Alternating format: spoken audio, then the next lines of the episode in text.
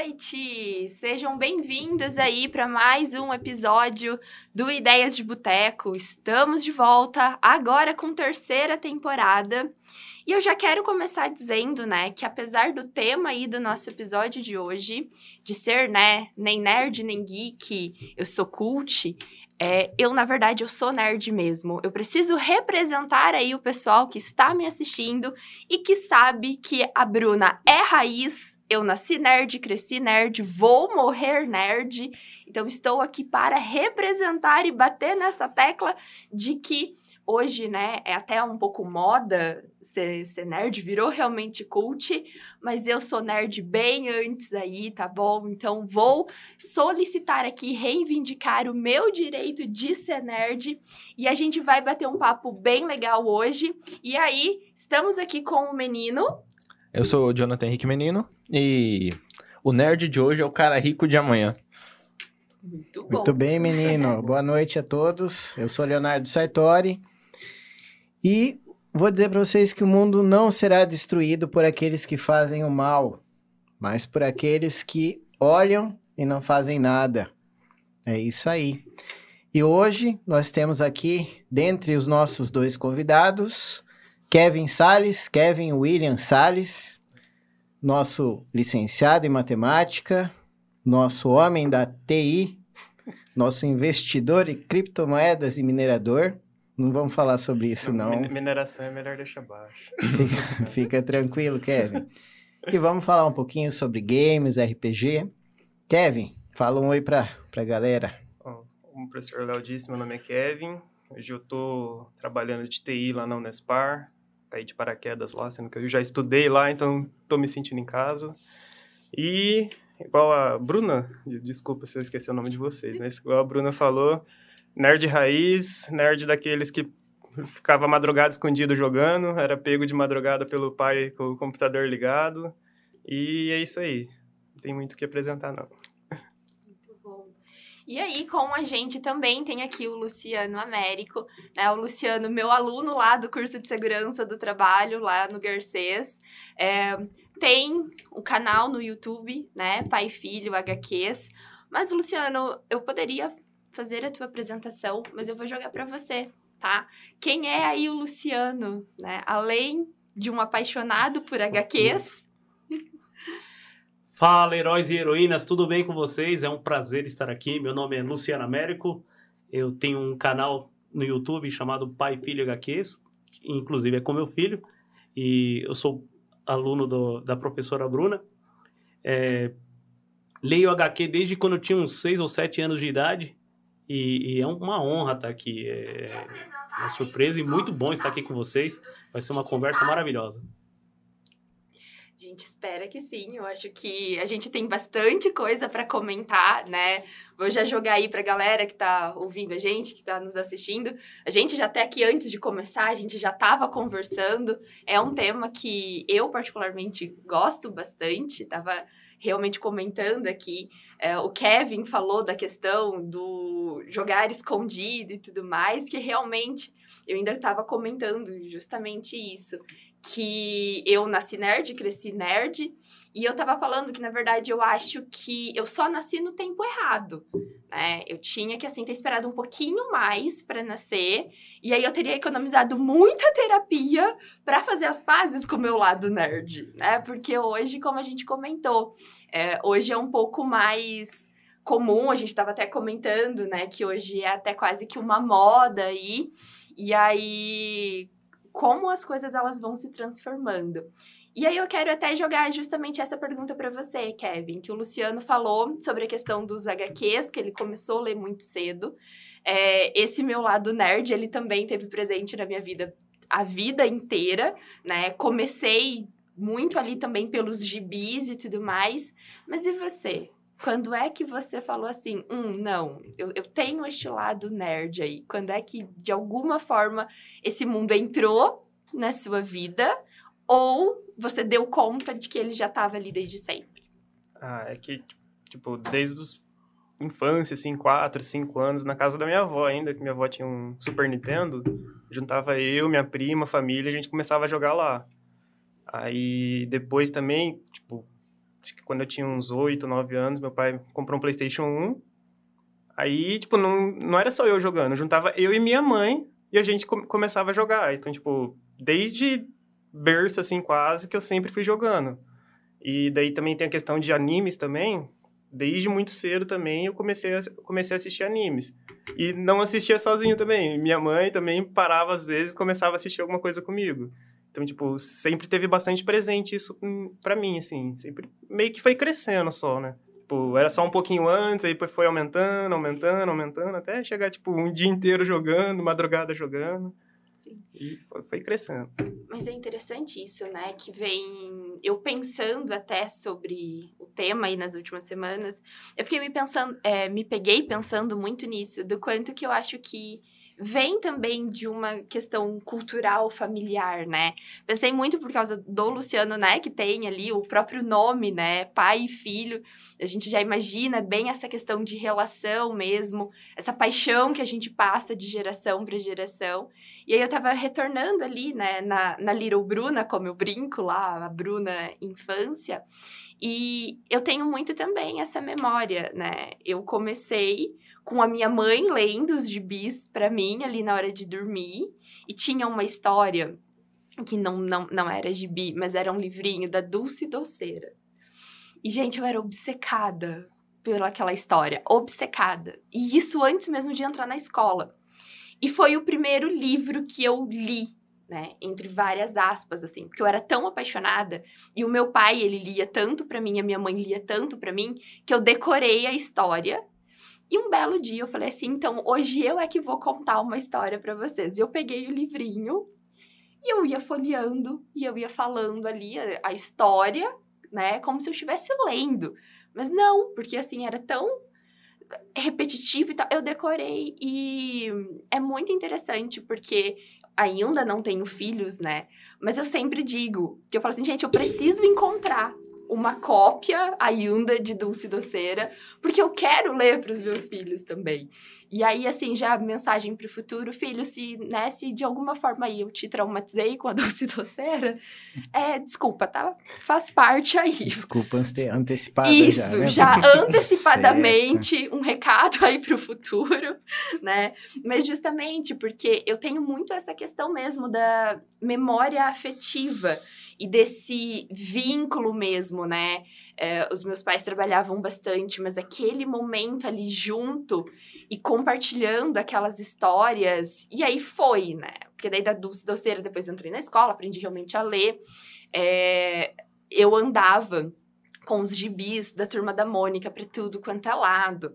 Depois eu entrei na adolescência e veio a Turma da Mônica Jovem e eu colecionava. Hoje eu falo assim, gente, é um passado levemente vergonhoso, mas do qual eu me orgulho. Uma geração depois da minha já, Bruno. eu vou, vou jogar já uma polêmica pro Luciano aqui. Já conversei sobre o Kevin, vou querer ouvir sua opinião depois na sequência. Nossa. A gente está falando aqui de, desses termos, né? Desses adjetivos, esses rótulos. Nerd, geek, cult. Isso remete muito conversei sobre o Kevin com isso hoje, né? Nos remete muito às tais bolhas, né? Que a gente escuta falar e que a gente vive, de certa forma, né? Uma vez eu falei, comentei isso aqui nesse podcast, né? Que nós somos livres para escolher a, a, a jaula em que a gente quer viver. Nós vivemos em bolhas, né? Será que é legal usar adjetivos para rotular essas bolhas? Estou sendo polêmico mesmo, estou indo na jugular. Queria ouvir o Luciano e o Kevin sobre percepção de vocês, isso é bom ou é ruim? É uma questão de autoconhecimento? Pode ser ofensivo, pode ser um elogio? Como é que vocês percebem? Depende, né? Eu praticamente eu fui descobrir que pessoas gostavam de HQ e futebol depois de velho. Eu sou um dos poucos na minha época que era da escola que gostava de HQ e futebol. Eu sou vidrado em futebol também. Jogava o tempo todo. É, eu era um dos poucos, tanto é que eu falava com meus amigos se, se eles gostavam de, de gibi, que na época nós falávamos gibi. E eles falavam, não, não gosto. Eu era um dos poucos. E aí, quando a gente ia falar sobre quem gostava de gibi, geralmente falavam que eram os. Nem usava os nerds naquela época. Nerd ou, ou, ou algo como geek. Né? Falava que eram os CDFs. Mais um adjetivo aí para a coleção. Eu, eu peguei essa época ainda também. Então, eu, eu acho, eu penso assim, que, que depende do como você vai usar isso daí. Depende muito. É, uma pessoa que é estudiosa, eu não acredito que ela seja um CDF. E sim, é somente uma pessoa que está estudando muito para tentar melhorar a sua vida. Então, é, mas o problema é que quando nós somos crianças, às vezes nós usamos alguns adjetivos que às vezes as, é, eu, eu, penso que as crianças são puras, né? Mas tem algumas vezes que elas extrapolam algumas coisas. Então, usar. E aí vira hoje o que é chamado bullying, né? Mais uma bolha aí, né? Isso. né? E assim por diante. Nunca me ofendeu. Não, é, me chamavam de muitas coisas também. Eu também ofendia muita gente também, né? Porque eu sempre soube me defender também. Então, é... O que vai e volta. eu sempre aprendi disso daí. É, até física, outra né? polêmica, né? Até, é, meu pai era disso daí. Se você ofende alguém ou alguém ofende você, se bateu, levou. E se você chegar em casa e, e souber que você apanhou, você vai apanhar de novo. Então eu sempre tentava resolver. Na... Mas meus amigos eram muito gente boa. Inclusive, eu tenho eles até hoje. É, e me respeitam pra caramba. Mas é, é, sobre isso que a gente falava, né, Kevin? É, esses rótulos, né? Porque Sim. quando você fala, de repente, o, o nerd, né? Eu também, Bruna, eu também era o talvez seja ainda, né? O nerd dos anos 80, 90, na minha época, Luciano. É, a gente tinha isso já nos anos 90, tá? Os fanzines que eram produzidos, né? Falando sobre os HQs. E eram, eram fotocópias, xerox, preto e branco mesmo. Você chegou a pegar isso. Sim. A gente comprava de São Paulo, vinha pelo correio, né? Era uma coisa. Pagava até caro por aqueles aquele produto que era artesanal mesmo, né? Era gostoso, eu vivia essa fase também. Lia muito Recruta Zero, não Recruta sei se vocês Zero. liam o gibi do Recruta Zero. Snoopy, né? Sim. Calvin e Haroldo, né? Calvin Hobbes. Isso. Bem legal. E aí, Kevin, o que, que você pensa disso?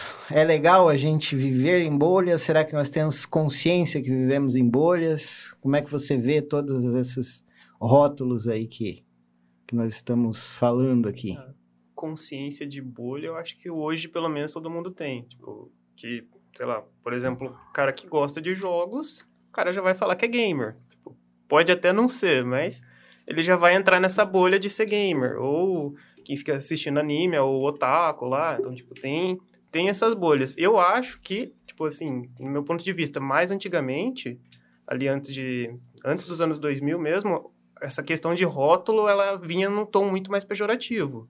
Tipo, em questão de, pô, o cara é nerd. Pô, quem que vai ficar querendo andar com um nerd? Fica só trancado dentro de casa fazendo qualquer coisa, jogando, lendo, tipo. Eu vejo que antigamente era muito mais esse quesito. Porque já, já na, na minha época de colégio, tá certo? Sofri bullying e tal, mas isso aí não, não, não vem ao caso. Mas, pelo menos vendo os colegas da época, tinha um pessoal que. Tinha um grupinho de meninas lá que vivia lendo romance, tinha um grupinho que ficava só no, no futebol, tinha um grupinho que, tipo, gostava de jogar e assistia animes. Tipo, eu tava naquele grupinho ali de duas, três pessoas. E, tipo assim, meio que ninguém rotulava ninguém nesse sentido. Tipo, pejor, pejorativamente. Sabia que tinha um grupinho ali, pô, eles ali são, entre aspas, mais nerds ali, que fica, fica ali jogando e tem um restante do pessoal que é, entre aspas, descolado, que é o que vai pra festa no, na sexta-noite, enquanto o restante tá indo upar a conta, ganhar, ganhar experiência, né? Festa não dá XP. Exatamente. mas... tipo, o mais legal disso daí a gente para pra rotular e tal, mas a gente não tem uma origem definida do, que, do termo nerd. A gente não uhum. faz, A gente acha que é um estilo de pessoa, tanto que a gente vê em filmes, em séries, é muito bem. Muito, em muitas adaptações isso, muito bem estereotipado. E muitas vezes é a origem que algumas pessoas questionam da origem de nerd vem do contrário de drunk, que é bêbado em inglês. Uhum. Daí ficaria nerd, né? Só que a adaptação ficaria nerd. Que seria exatamente a pessoa que não é bêbada. Então acho que não vejo como né, um, se for olhar por esse ponto, não é uhum. negativo. Mas é. Eu acho que tudo. É que nem o, ele falou, é, a gente tem. Vai depender do jeito que a gente vai ouvir e do jeito que vão falar pra gente, do jeito que a gente vai citar também. Porque eu posso falar alguma coisa que não seja só nerd, eu posso falar alguma outra característica que, dependendo do jeito que eu falar, pode ser ofensivo, não só por rotular ele de um, de um tipo de pessoa, de um tipo de, de grupo que ele está introduzido. Eu acho que isso vai interferir mais do que, do que o próprio rótulo. É como que você vai utilizar ele.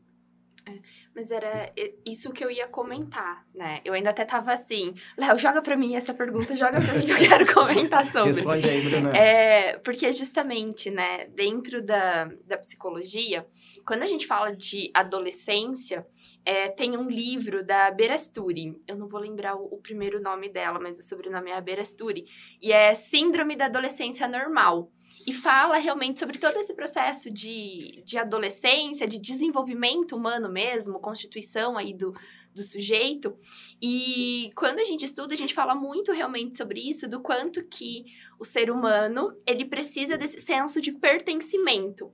Então, se você me perguntar, uh, as bolhas, elas são ruins? Não, elas são necessárias, inclusive, porque é a natural gente. do ser humano, né? A gente sente ali que a gente se pertence a alguma coisa, principalmente na adolescência, que é aquele momento em que parece que a gente perde mesmo todas as nossas referências, né? Um dia a nossa voz tá de um jeito, no dia seguinte tá do outro, aí o nosso corpo vai mudando e a gente não sabe o que, que tá acontecendo.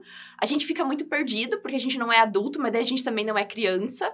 Aí tem coisas que a gente fazia, a gente já não pode mais fazer, porque a gente já não é mais criança. Aí tem coisa de adulto que a gente quer fazer, mas a gente não pode fazer, porque pode. a gente não é adulto. Então a gente fica muito sem referência.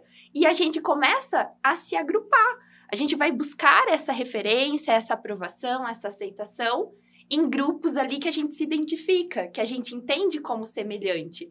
Então, neste ponto, é legal, nesse ponto é importante, faz parte.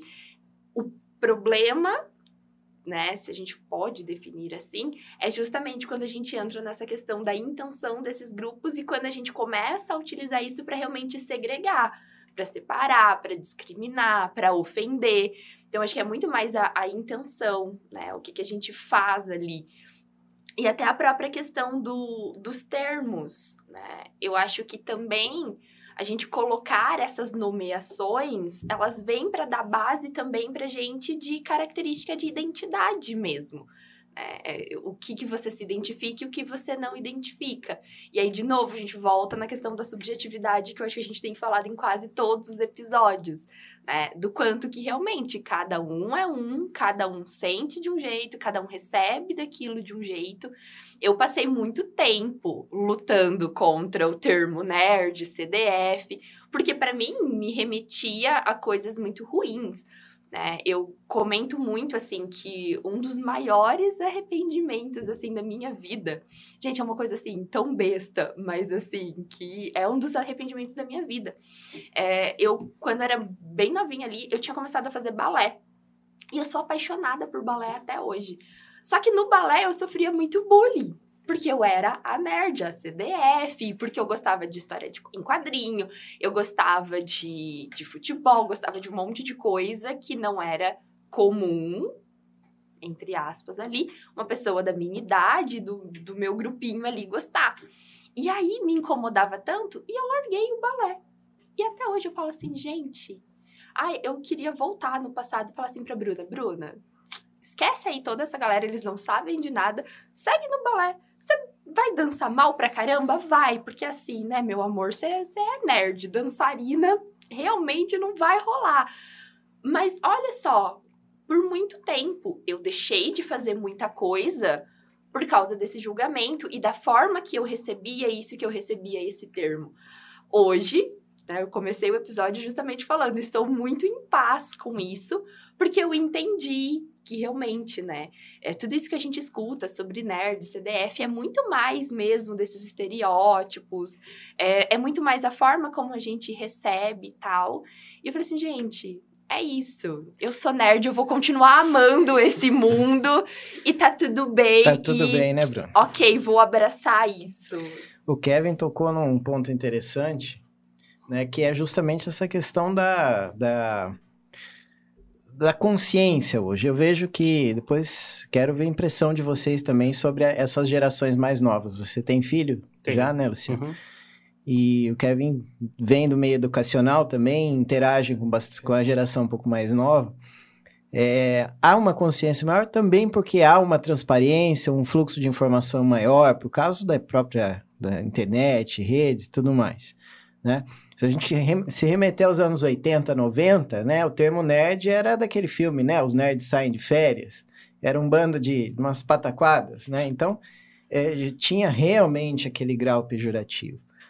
Hoje, as, a, a, geração de hoje, ela já tem acesso não só às velhas mídias, né, jornal, televisão, mas eles têm um fluxo de informação. Isso também, aí, talvez um, uma indagação para a Bruna, isso facilita a busca e o caminho do autoconhecimento? Qual é a qualidade também dessa informação? Né? Eu fico me questionando. É lógico que muita informação também às vezes provoca mais ansiedade do que algum tipo de conclusão na vida, certo? Mas, enfim. Mas vamos, vamos falar um pouquinho do que vocês vieram falar, né? Eu joguei a polêmica de cara, mas vamos falar um pouquinho da, dos HQs, da, do, do RPG, dos games. Quem começa? Luciano, Kevin? Vai lá, Luciano. Então, é, depende do que vocês querem saber. O termo Tudo. HQ, ele foi usado, ele não, na minha época não era usado HQ, era usado gibi.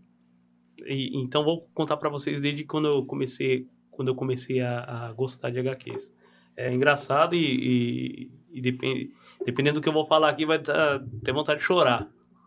É, meu pai, nós somos religiosos lá em casa. Nós temos uma religião, inclusive nós seguimos até hoje. É, e meu pai, ele, ele queria deixar algumas coisas de lado, então ele tinha uma, uma maleta muito grande. E aí ele, dentro dessa maleta, eu então não sabia, tinha 5 ou 6 anos, e eu fui lá mexer naquela maleta. E lá naquela maleta eu descobri que tinha umas revistas de mulher pelada, cara. E a gente usava esse termo antigamente, revista de mulher pelada. Eu olhei aquilo, imagina só, 5, 6 anos eu olhei aquilo, falei, que graça tem isso aqui? E meu pai já não, não via mais aquilo, então ele deixou aquilo escondido. E, e eu tirei, joguei de lado assim, e aí quando eu vi, um gibi do Demolidor. Super Aventuras Marvel 20. E, e eu vi aquele cara com aquela roupa vermelha, falei, putz, que interessante. E tinha um outro gibi que eu, inclusive, eu tenho aqui. Ah, tá aqui. Que é. O outro tá, eu tenho também, só que, tipo assim, ele não existe mais. Eu comprei a coletânea que tinha esse gibi, Super Aventuras Marvel 20. E aí tinha esse aqui também, do Super Aventura, Grandes Heróis Marvel, de 85. E eu peguei aquilo ali, comecei a folhear, falei, cara, isso aqui é interessante demais. Então eu nunca tive a oportunidade de ler Turma da Mônica. Não lia, nunca li Tio Patinhas, Snoopy, Recruta Zero, fui saber depois. E, e aí eu vi aquilo, falei, que, que negócio legal isso aqui. Eu mexi, cheguei pra minha mãe, falei, mãe, olha isso aqui.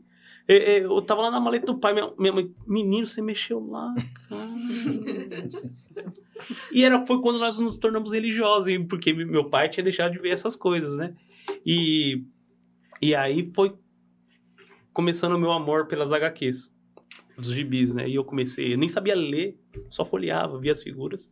E eu comecei a ler, é, é, aprendi a ler, comecei a gostar muito. E passou uma época, e aí eu fui na casa do, da, da noiva do meu tio, Washington. Inclusive, ele me deu a primeira HQ que eu ganhei dele, foi essa aqui, dos Novos Titãs. Essa aqui, ó. Novos Titãs é, 17 de 87. Ele que me deu, ele chegou para mim e falou: toma isso aqui para você. E aí eu, eu tinha. Foi para mim, eu, na casa da, da, da, minha tia, foi o melhor HQ que eu já li na minha vida. É, é, foi Batman Cavaleiro das Trevas. Eu vi lá. Só que lá era uma coletânea de quatro números, né? Eu tenho essa aqui, lindona aqui de luxo. E aí eu vi lá, nem sabia que era Guerra Fria. Nem sabia que era isso. Comecei a, Na realidade, foi brincando de esconde-esconde. É, muita gente não brinca disso hoje. Eu tava brincando de esconde-esconde com os moleques da rua. É, é até o termo CDF nunca foi usado comigo. Por quê? Porque eu vivi os dois mundos. Eu jogava bola, gostava de HQ, saía na mão com os moleques na rua e brincava de esconde-esconde, pega-pega. Inclusive, o esconde-esconde era valendo o planeta. O último salva todos. Tinha 40 moleques na rua lá. E aí, às vezes, o cara ia para casa, jantava, voltava e batia, né? E aí eu li essa HQ também, foi, aí foi quando eu comecei a gostar do Batman. Para mim, da DC, o Batman para mim é o meu preferido. E aí foi, falei, não, preciso continuar lendo isso aqui. Que mundo maravilhoso é das HQs. E aprendi muita coisa. Aprendi que era Guerra Fria, nem sabia. Não sabia nem que era guerra. E aí foi quando aprendi o meu primeiro termo aí. É, já que você comentou no Batman, é... sem roteiro, quem ganha? Batman ou Superman? Ótimo. Excelente pergunta. O, o, Superman é o meu segundo herói preferido da DC. Não claro que você vai responder também. Claro que o Superman, claro que o Superman vence, não tem jeito. E eu sou fãzaço do Batman, para mim. É... Mas se tiver uma Kryptonita e um preparo, Dá, dá um. Mas se o Batman. Mesmo assim, se o Superman poderia atingir ele de longe com visão de calor. Então. Não, Batman não tem, não tem poder, só tem parafernália. Mas é um cara que, ele se você dinheiro, sair na mão. Né? Mas é um cara que, se você sair na mão, você vai perder. O cara tem 126 estilos de luta. É, é difícil. É a mesma coisa pegar um lutador de MMA aí. É, é, é eu acho que é justamente esse o ponto, né, Léo? Tudo bem, ele não tem poder e tararana. Tá, eu não me garanto contra o Batman, você se garante. Pode entrar, tá aqui o Batman, vai, a gente vai lutar. O Batman humaniza o super-herói, então. É, eu acho que é justamente isso. Esse até é o ponto, né? É, normalmente, quando a gente fala dos super-heróis, a gente tende realmente a gostar dos que têm poderes e tal. Mas quem não tem poder não é super-herói? Ué. Eu comento que eu hoje, né, o, a, a gente usa preferida... no pejorativo super-herói. A gente, eh, eh, a gente pensa, herói é alguém que vai salvar o dia, né? Ou alguém. Então a gente usa o termo pejorativo de super-herói. Mas, na realidade, todos são heróis. Heróis. É, na realidade, nós somos heróis. Trabalhar, tentar sustentar uma família. Pagar boleto, né? Nós somos heróis. uma mãe que trabalha o dia inteiro e depois o chega Batman em casa. não passa por esse sofrimento. Não, não, não tem os pais, coitado. É. Uma mãe que trabalha o dia inteiro e depois chega e ainda vai ter que brincar com a criança porque não teve tempo. Putz, isso é uma heroína gigantesca. Sim. Mas é, é, era esse até o ponto que eu ia comentar, que assim, eu sempre comento que uma das minhas heroínas favoritas ali é a Viúva Negra. E aí o pessoal fala assim pra mim, mas e o Thor, e o Hulk e tal? Eu, eu amo o Hulk também, gosto bastante dele. Mas para mim, a Viúva Negra, eu acho que é, entra até realmente nessa questão de representatividade, né? Tipo, cara, ela é uma mulher e ela é fodona e ela luta e ela vai de igual para igual com os caras. Ela não tem poder, né? E ela só vai. É ela e aí já trazendo um pouco para a parte psicológica, né? Ela e todos os traumas ali que sofreu para se chegar na Viúva Negra, assim como o Batman, hum. né? Porque ele não se torna o Batman à toa. Mas eu acho isso muito foda. Eu falo assim, gente, isso para mim é você ser herói, porque é uma pessoa comum, né? Entre aspas, seja lá o que também ser comum significa. Pois é. Mas é, acho olha que a partir do momento que, você faz. é interpretado pela Scarlett Johansson, ele larga de ser comum. é, não tem como. Não tem como. É, é surreal. Mas o, o super-homem, ele é uma pessoa comum. A polêmica aí, o filme da Viúva Negra é muito ruim, hein? Não, é horrível. Não é muito, A polêmica é, é muito ruim. É, eu, eu fui assistir de novo pra ver se eu tava errado. Eu piorou a situação. é, ficou pior. Você fala do Superman? Desculpa. O Super-Homem é uma pessoa. O Super-Homem é, o Clark Kent é uma pessoa comum.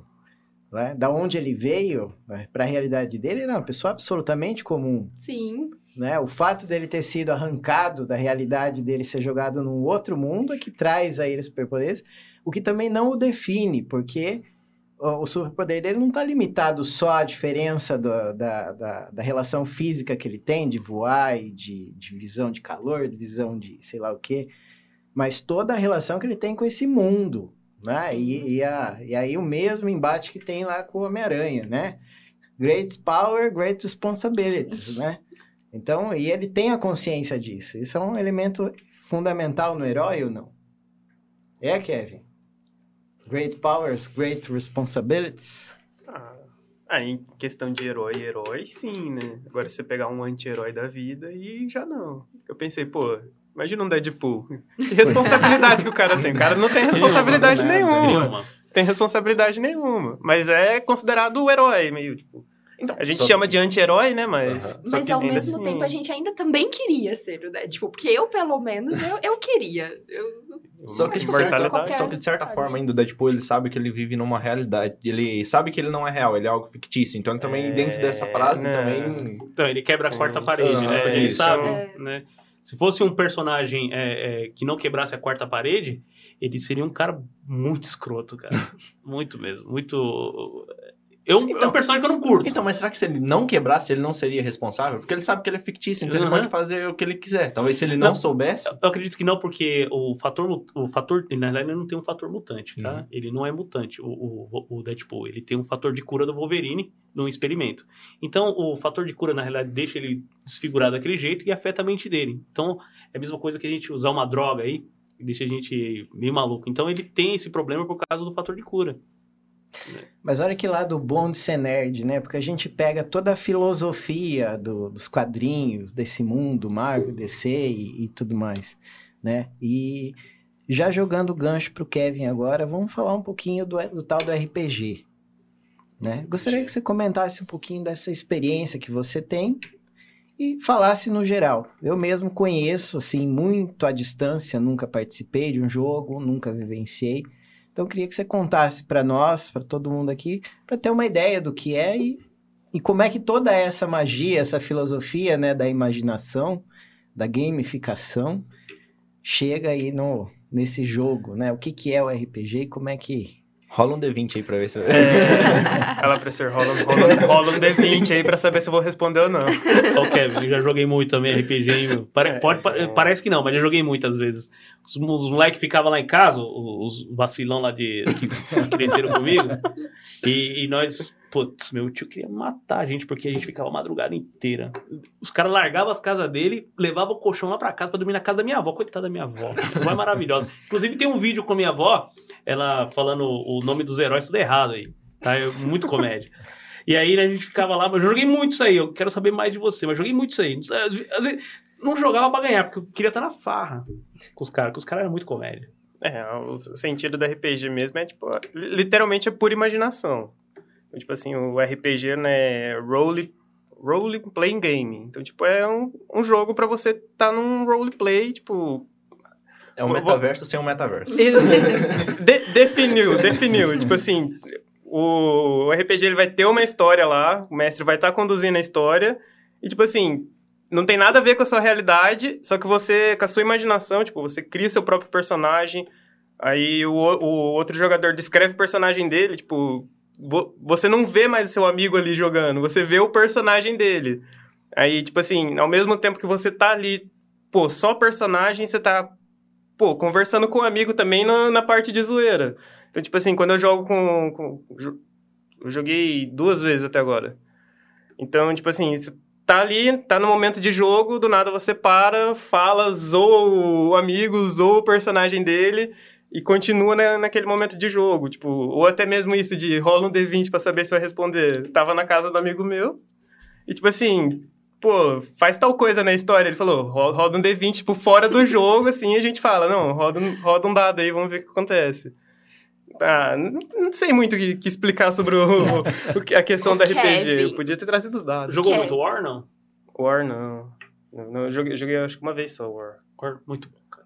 É muito bom, não, War. Foi, já jogaram? Foi, foi o War 2. War não, velho. Pior que o War, não. Professor, já jogou? O, o War é bom. É, mas War... tabuleiro, né? É. é, é. No meu caso, de tabuleiro, eu de jogar o é, X-Wing, que é baseado em Star uhum. Wars.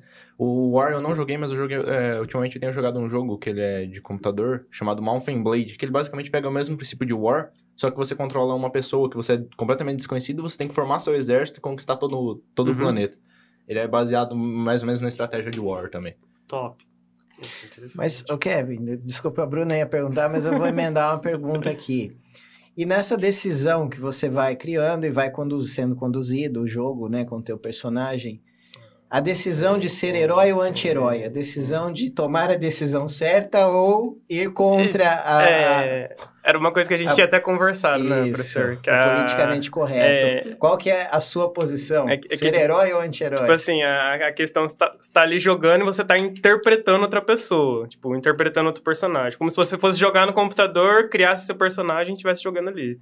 Tipo assim, muitas vezes você vai jogar RPG em vez de você criar um personagem totalmente aleatório, sem os seus traços psicológicos, sem seus traços físicos, tipo assim, você faz com que aquele personagem seja você. Então, tipo, você tem uns poderzinhos ali, tem espada ali, e as decisões que você tomaria na vida real, você coloca ali, tipo, vai seguindo meio que numa ética e moral que, que você tem, você vai querendo colocar dentro do jogo. Tipo, é bem comum isso. Mas ainda e, assim e, a decisão é de cada um, né? Sim, Porque eu posso seguir sim. o caminho da, do, do politicamente é, incorreto. É uma coisa que eu, que, eu tô, um que, que, eu, que eu tô querendo fazer nesse RPG de agora. eu, eu comecei me interpretando literalmente no jogo, aí na segunda sessão eu já comecei a pensar. Mas aí... dá, pra, dá pra mudar. Mas eu... já que, por exemplo, você, agora você falou do RPG, ser é um novo personagem, é, já puxando a religio religiosidade também, quando você pratica um crime no RPG, ou num jogo online, é considerado um crime, pode ser considerado um crime na vida real ou passivo de pecado ou não? Olha, eu tinha ouvido alguns padres falando sobre. Tipo assim, não que vai ser considerado. Não, não, não presumam isso como uma verdade, tá? Eu posso estar errado. Eu é posso só estar uma errado. opinião, né? É, é uma o opinião. STF não vai te condenar é, oito anos, é vai uma, ficar uma, tranquilo. uma opinião. Mas, tipo assim, a, ao meu ver, por exemplo, você tá, tá jogando um, um GTA da vida. GTA, que é literalmente você, tipo, ou você vai fazer as missões, ou você vai pro roleplay e É, matar ou todo você mundo. mata alguém, Uhum. ou você não zera o jogo Uhum. também, né? É, no mínimo não, não, você vai não ter que tem fazer. como. Mas, tipo assim, pe- pelo que, pelo que eu entendo, tipo assim, você tá ali jogando e tipo, ma- matou um personagem ali, pô, isso não, não vai ser um pecado. Não, você não tá tirando uma vida, né? Tipo assim, seria o contrário, por exemplo, eu te matar agora. Tá louco. Eu tô- eu tô- eu- Você viu, né? Eu... Eu, eu, eu- eu tô, eu tô tirando uma, eu tô tirando uma vida, pô. Isso não só passível de crime também, né? Do ponto de vista religioso, né? Sou bem religioso também. É, seria um pecado grave, pô. Na minha crença, inferno direto já era. Mas é uma encenação, né? É um... Mas, tipo assim, você tá no meio do jogo, é, é um mundo totalmente diferente, não é uma vida realmente que tá ali. Então, tipo, eu entendo que não seria um pecado, mas agora, se você for colocar o seu ponto de vista ético e se você for seguir realmente o, o que você prega no jogo, aí já, é- já é mais difícil.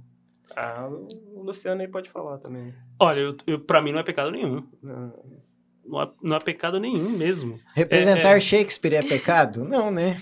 Não, é uma é- representação, né? Pra mim, não, sem problema nenhum. Pra, o, o que eu penso? Que eu penso, não sendo. Isso sou eu, tá? Por favor, não tô aqui. Sou eu. Não sendo pornografia, pra mim, é, é- é- eu não vou assistir. Nunca gostei disso. Então, pra mim, eu não, não iria assistir um jogo que teria pornografia. Na realidade, lá em casa passou pornografia e nós mudamos de canal. Então, mas voltando no jogo. Jogaria. Jogava Street Fighter, não matava? Então, faz parte do jogo. Hum. Pra mim, não seria pecado nenhum. Claro que existe pessoas que têm uma cabeça. A professora Bruna sabe melhor do que eu. Tem pessoas com cabeça fraca que usam jogos online que são violentos para fazer barbaridades depois. Aí eu não sei qual é a, a- construção da cabeça da pessoa, mesmo porque eu não sou psicólogo. Em especial a manipulação psicológica, né? Igual Então. tinham aqueles jogos da baleia lá, né? Que- Exatamente. Que fica subliminarmente é, enviada aquela mensagem para a pessoa se automutilar, né? Aí realmente é um. Eu- E aquilo lá basicamente quebra e sai do metaverso, né? Vamos Exatamente, assim, vem pra vida exatamente, real. exatamente, é. não- não- Inclusive, até um conselho que eu dou aqui, minha esposa tá aqui, ela não, não, não nega isso. A gente olha o, nosso, o celular do meu filho, o que, que ele tá vendo? Eu- é, o meu filho é um dos poucos garotos hoje da escola dele que ainda ama futebol. E ele fala, pai, quero ser jogador de futebol. Eu falei, beleza, ótimo, se você conseguir, beleza. Né? é, e ele gosta muito de ficar vendo coisas no, no- no celular. Minha esposa vê, sem problema nenhum. Minha esposa entra no quarto dele não tem que pedir licença. Então, é, nós temos que vigiar o que está acontecendo. Porque você acabou de falar, a gente não sabe o que está passando na cabecinha dele. Eu ainda não sei. Sim. É meu filho, eu amo ele. E, sei, e ele é muito obediente, mas eu ainda não sei o que passa lá dentro. Claro. é, Mas e- aí, É que nem boliche, né, criança, né? Você joga a bola, fica aqui só torcendo para atingir o, o objetivo lá. nunca sabe, né? Não. Esse que é o ponto. Mas eu acho que daí a gente até pode jogar também uma outra pergunta polêmica, né? Os jogos violentos, eles de fato geram agressividade? Né? A gente vê as violências e as coisas acontecendo por causa dos jogos.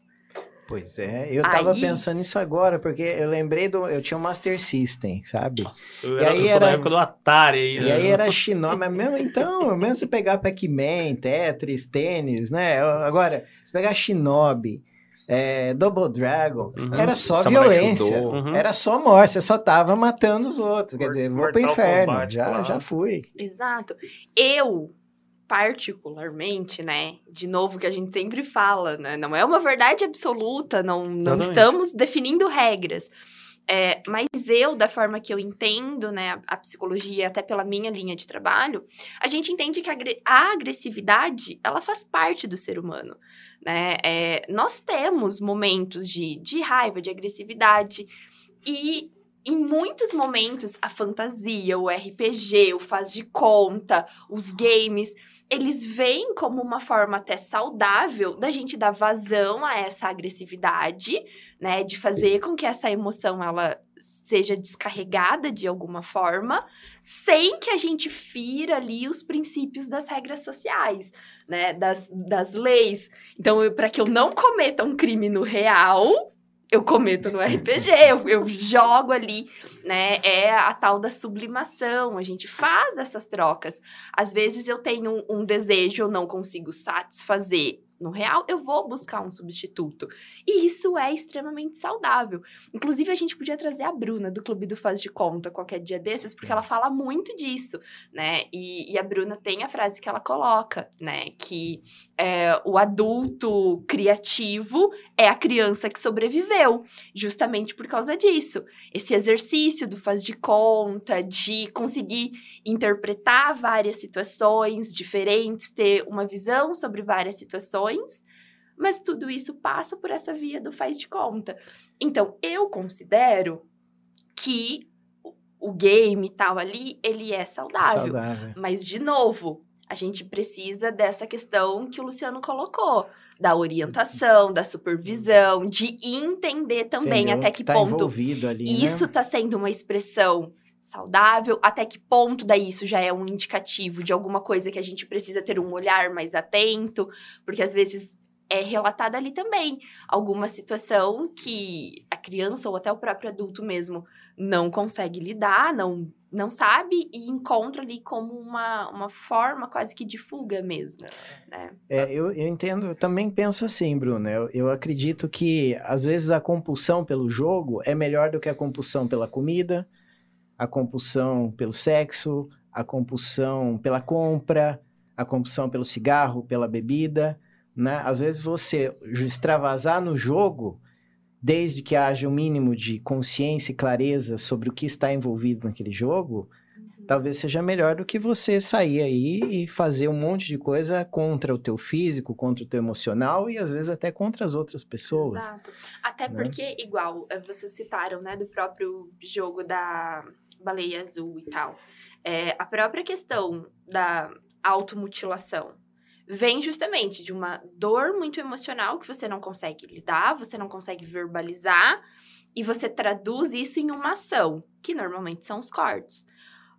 Existem várias outras formas da gente fazer isso, né? Mesmo que não seja pela via da fala, é muito mais saudável, então, você extravasar aquela, aquela dor em um jogo, é, num, num livro, né, na fantasia, seja você escrevendo, seja você lendo, mas de encontrar uma outra forma de realmente extravasar isso e lidar. Eu acho que não sei se é pelo meu momento de vida, mas eu volto naquilo, né? Que eu acho que o ponto é sempre a questão do equilíbrio e a forma. Né? Eu sou do tipo que, assim, é, os alunos não gostam muito, mas é, faz parte, que se faz as perguntas e aí eu sempre respondo com o depende. Porque para mim não tem isso também de resposta pronta. Tudo depende. Depende da frequência, depende da intensidade, depende a sua intenção por trás daquilo, né? Então, até essa própria definição, né, de certo, errado, crime, pecado, Depende qual é a régua que a gente vai usar Sim. como parâmetro, né? E, e, aí a gente abre aí uma discussão que vai longe. Esse ponto muito interessante da questão do equilíbrio, né? Porque, bom, falando do ponto de vista de jogos mesmo, do, do que eu vivi, tinha tempo que eu não tinha equilíbrio. Eu chegava do colégio, ligava o computador, ligava o Playstation e ficava a tarde toda. Aí depois a noite toda. Então, tipo, sem equilíbrio nenhum literalmente você chegar ao ponto de vício. Você tá viciado naquilo, você precisa daquilo. A questão do na, principalmente na minha parte ali de entre 14 e 16 anos, 17, foi a parte mais sofrida para mim no colégio. E eu fazia a minha fuga era estar tá jogando. Então eu passava a tarde toda jogando e ficava fechado em mim ali. Uhum. Só que aquilo gerou um vício em mim. Então, tipo, era necessário para mim estar tá sempre jogando, sempre jogando, sempre jogando. E nisso eu ia deixando outras coisas de lado, tipo, questão de, de religião eu tava deixando de lado, questão de estudo eu tava deixando de lado. Então, tipo, até mesmo família você vai deixando de lado. E eu, eu vejo que, tipo, esse é o mais comum que acontece hoje. o adolescente, o jovem, ele começa a jogar, ele entra no mundo dos jogos, pô, é bom, é gostoso estar tá ali jogando. Mas se você não coloca um equilíbrio, aquilo se torna um vício. Se tornando um vício, vai cair, tipo, alguma outra área da sua vida vai estar tá sofrendo com isso. Né? Sim, Porque sim. você começa realmente a viver aquilo, né? O, uhum. o jogo passa a ser a sua vida, e aí entra até na própria questão da dissociação mesmo com a realidade. A tua realidade, ela começa a se tornar apenas o jogo ali, e vem, né, muitas vezes justamente porque aquela realidade que você está jogando, ela é melhor do que a realidade que você vivencia. E, de novo, né, tá tudo bem, somos seres humanos, a gente faz essas fugas, a gente tem os mecanismos de defesa. Isso muitas vezes vem justamente até como uma forma de nos salvar de alguma maneira. Mas esse é o ponto, né? Quando a gente começa realmente a viver apenas aquilo, a gente deixa de viver também uma série de outras coisas. É, eu há um tempo atrás eu passei por uma fase um pouco mais complicada, é o tanto que foi um jogo que me ajudou. É, a gente eu mandei aquela frase no grupo do Skyrim, né? Tem um personagem no Skyrim que é um dragão, ele te fala uma frase que para mim aquela frase marcou minha vida e tipo, para mim é o jogo que eu mais gosto. Nunca apaixonei tanto por um jogo contra aquele, principalmente depois que eu vi a frase. É, o, ele simplesmente fala para você assim: "O que é melhor? Nascer bom ou superar sua natureza perversa através de grande esforço?" Ele, no enredo da história, ele é um dragão, ele não tinha o menor princípio ético, cultural da espécie dele de ajudar um ser humano. Seu personagem vai lá, pede ajuda para ele, ele ajuda. Você questiona ele, porque, tipo, por que você tá fazendo isso pra mim? Ele simplesmente dá essa patada. Daí, tipo, ele, quando ele fala isso, eu, a gente, eu começo a analisar algumas coisas dessa frase, tipo, vários pontos que você pode colocar isso. Da, do seu dia a dia, quanto, quanto ruim ele pode ser, e você vai continuar sempre superando, que isso faz você ser mais forte. Essa frase é uma das frases que mais me ajudou na minha vida, foi essa. E eu acho que eu sempre vou levar ela pra minha vida inteira. E foi basicamente tipo, de um jogo que eu tava usando como fuga da realidade. Então, é, eu agradeço muito a um jogo de videogame, porque eu acho que talvez sem ele eu não sei se eu estaria aqui. Então. Sim. Mas é, é muito isso, né? É, o quanto que a gente encontra mecanismos que a gente nunca imagina. Eu até hoje, é, eu falo até para os alunos, enfim, e falo com pacientes na clínica também, é, a própria questão de luto, né? Gente, assim, já li Luto e Melancolia do Freud, já li várias teorias sobre luto e tal, mas para mim, a melhor definição que eu tenho de luto veio de uma frase de Diários de um Vampiro, que eu assisti em 2009. E foi justamente, né? Eu, eu tinha perdido meu avô, foi uma perda muito grande para mim, eu só fui conseguir entender isso e lidar com isso muito tempo depois. E aí, ali, não foi nem no livro, foi na própria série. E aí tem uma frase que diz, né? É, o personagem ali, ele, alguém tinha morrido, eles estavam fazendo, acendendo velas e tal. E ele coloca, né? Ele fala assim: olha como eles são tolos, né? Como se uma vela, uma oração fosse resolver alguma coisa. Porque a verdade é que quando a gente perde alguém, tudo que resta é um enorme buraco no lugar onde aquela pessoa costumava ficar. E eu falo assim, gente, para mim, desculpa Freud, você pode se remoer lá no seu túmulo, mas para mim essa é a melhor definição de luto, porque para mim faz muito sentido. Era exatamente aquilo que eu sentia.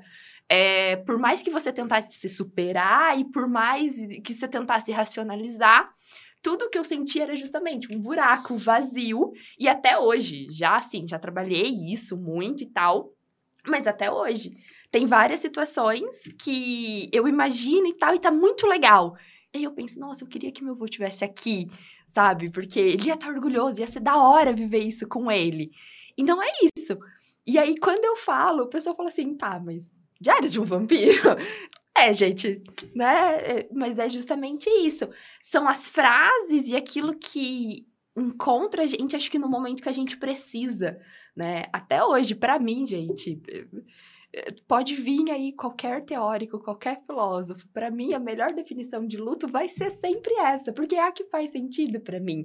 E no momento em que eu precisei, foi essa frase de um seriado que veio e me salvou de alguma forma, né? Então, até a própria questão do julgamento, do quanto que às vezes a gente julga até pelos estereótipos, como a gente estava falando, né? Mas e aí? gente, beleza, fez sentido para mim, me ajudou.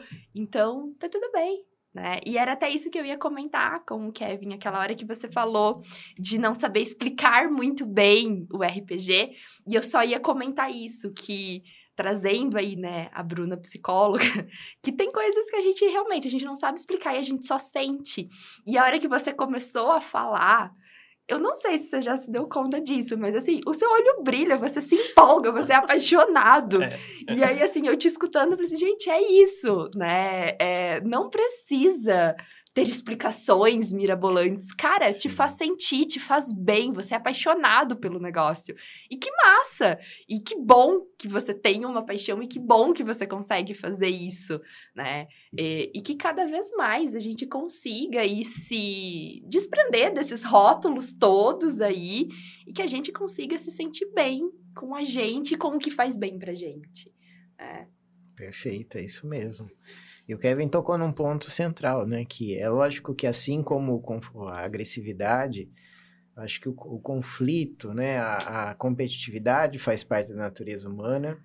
A busca pelo prazer, a gente é, na, é do ser humano também fazer coisas que, que te fazem bem, mas sempre existe a questão do equilíbrio, né?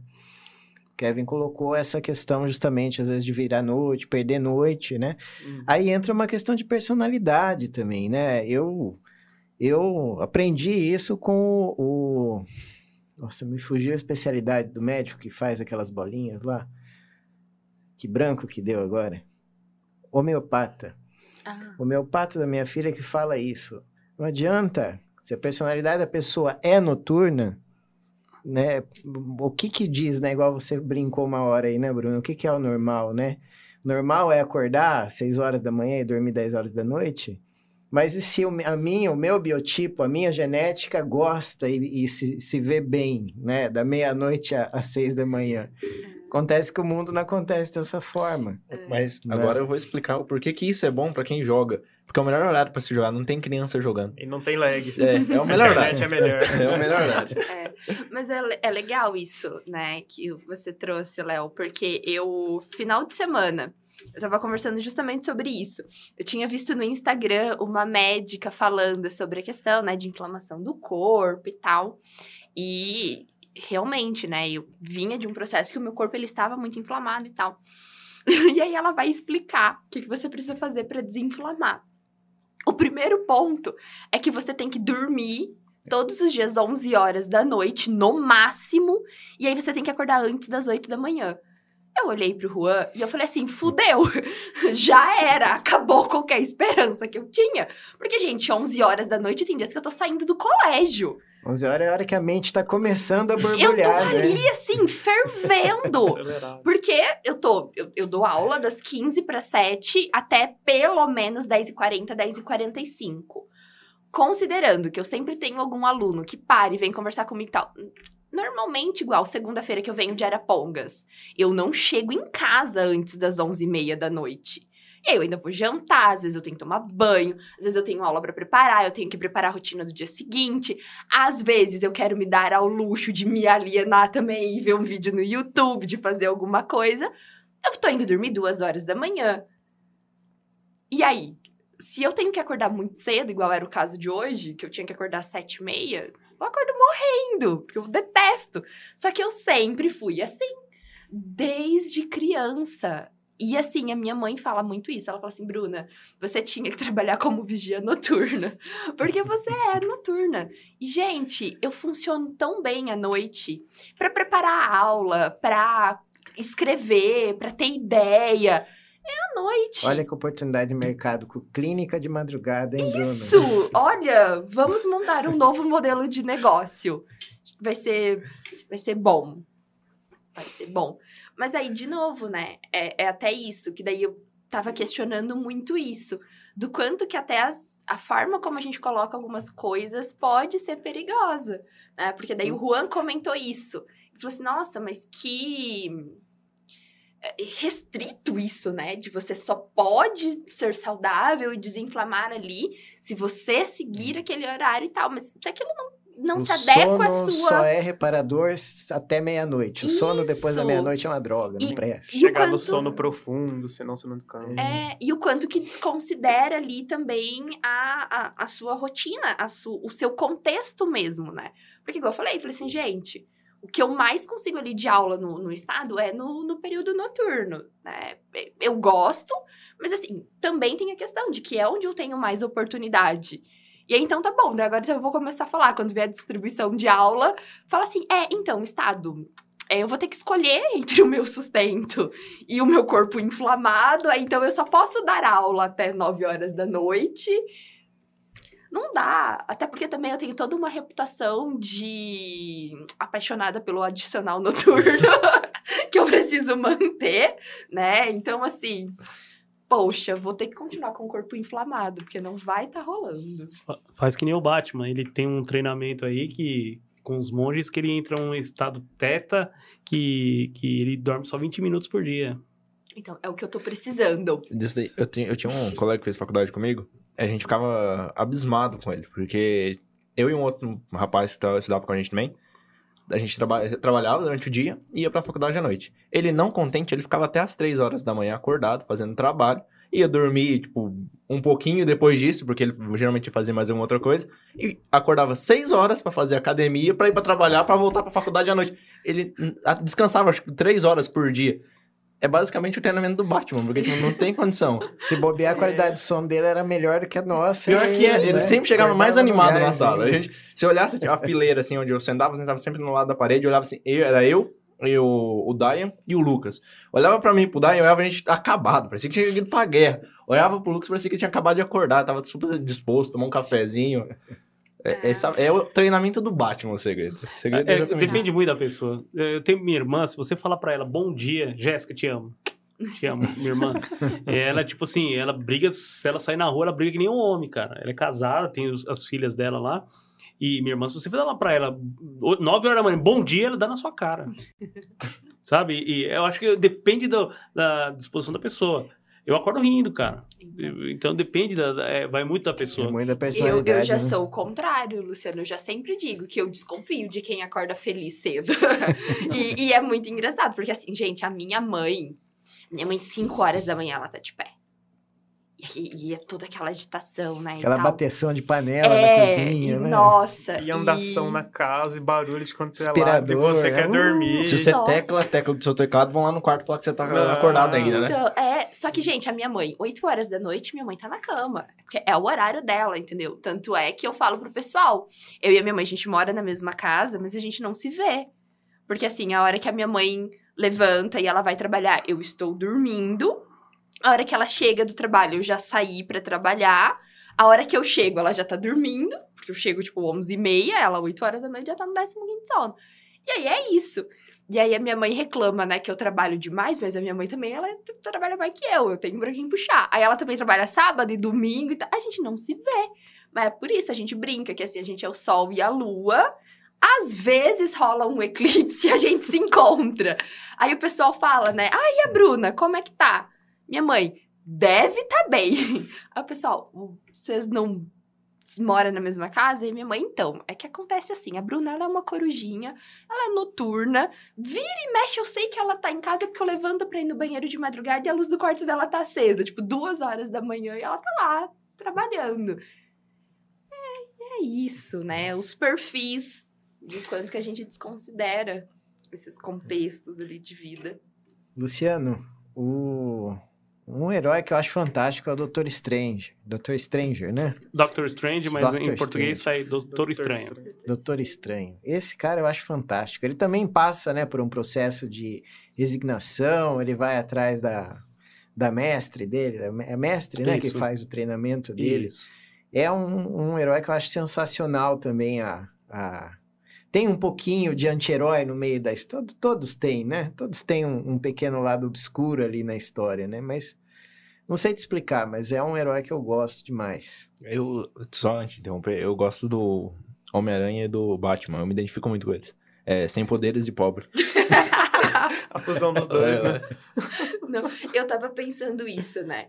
De qual o super-herói que a gente gostaria de ser e qual a gente de fato seria.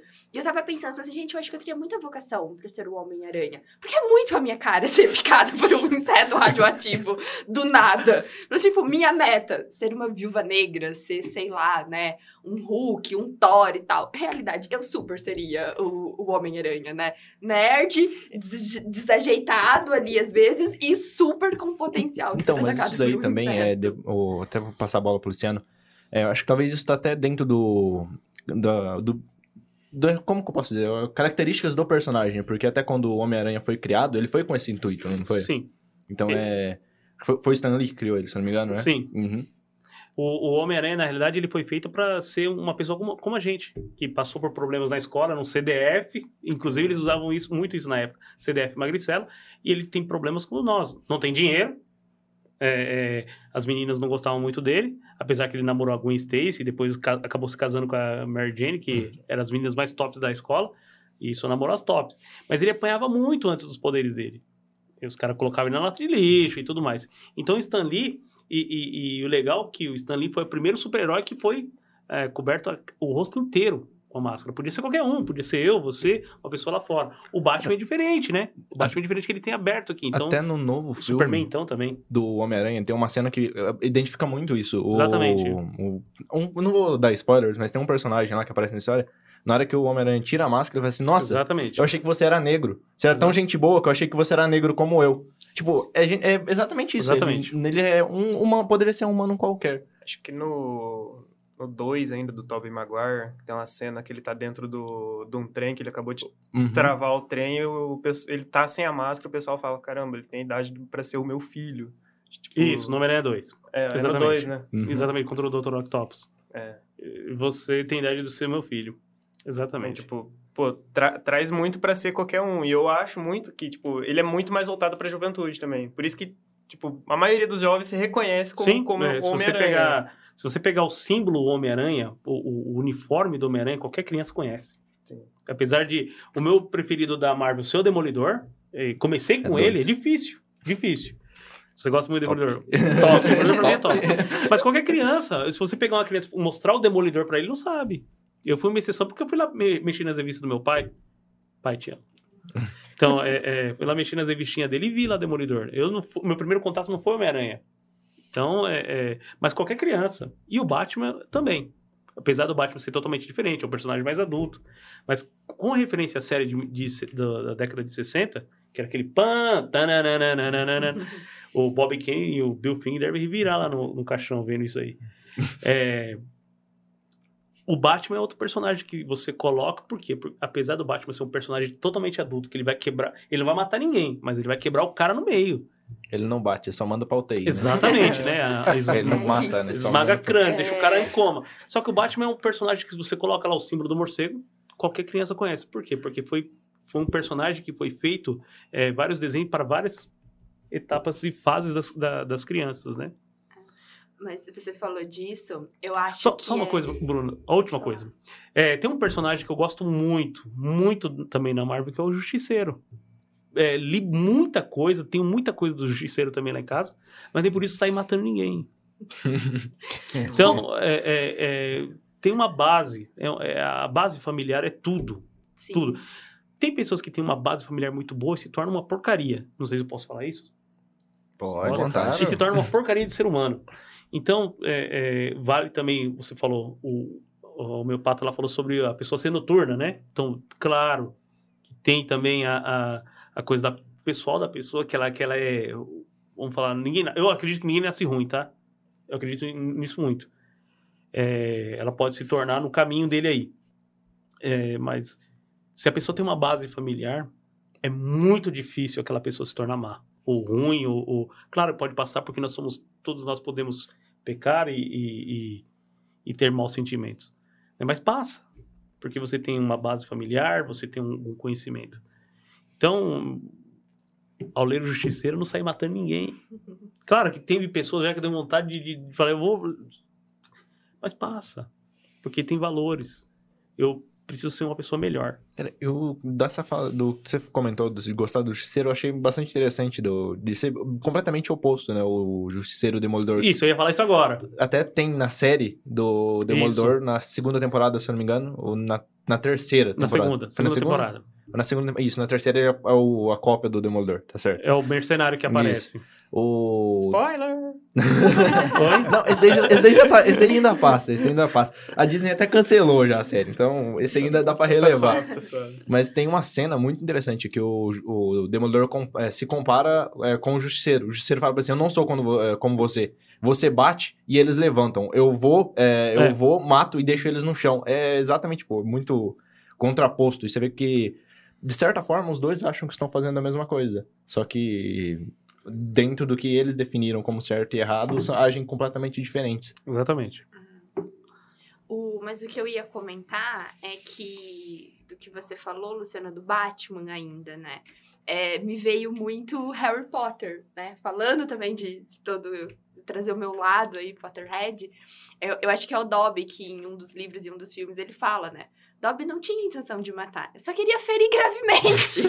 é isso que o Batman faz. Ele não tem intenção, ele só fere gravemente. É Exatamente. essa a intenção. E aí, pegando o que você falou, né, menino, e do que o Luciano estava falando também da questão do contexto, é, tem uma frase que o Sirius Black fala também em Harry Potter, que para mim também é fantástico. Que ele fala, né, que todos nós temos luzes e treva dentro de nós. O que diferencia é o caminho ali, né, que a gente escolhe seguir. Exatamente. As, essas ações todos nós temos, e, e, eu falo muito isso também, né? No, todos nós temos anjos, demônios, luz, treva, as definições que a gente quiser. A gente tem o nosso lado mais sombrio e tal, a, a gente tem o nosso lado que às vezes a gente não quer que ele esteja lá, a gente tenta fingir que ele não tá, mas tá.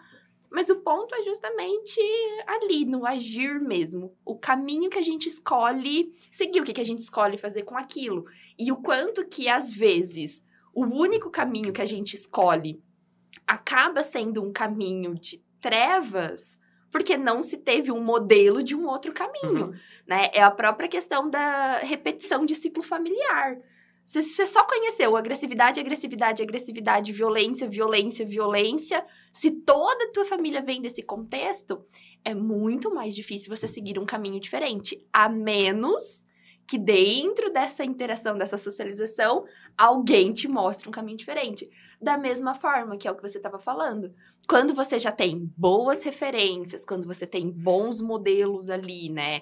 E você já conhece mais a questão da luz, é um pouco mais fácil você seguir também por este caminho, né? É, a possibilidade de você desviar, ela se torna um pouquinho menor. Porque a gente vai muito também pelos modelos, por, por aquilo que a gente observa, né? E o quanto que também a gente falando justamente da questão de modelo, entra, eu acho que tudo isso que a gente falou, até da questão de identificação, a própria questão do que a gente fala hoje sobre a importância da representatividade. Eu acho que, igual a gente estava falando do, do Homem-Aranha e de que a gente acaba se identificando, mas eu acho que é muito isso também. Eu acho que em diversos momentos a fantasia, os HQs e filmes e séries, traz também essa representatividade, né? Isso da gente olhar, caramba, nossa, ele é como eu.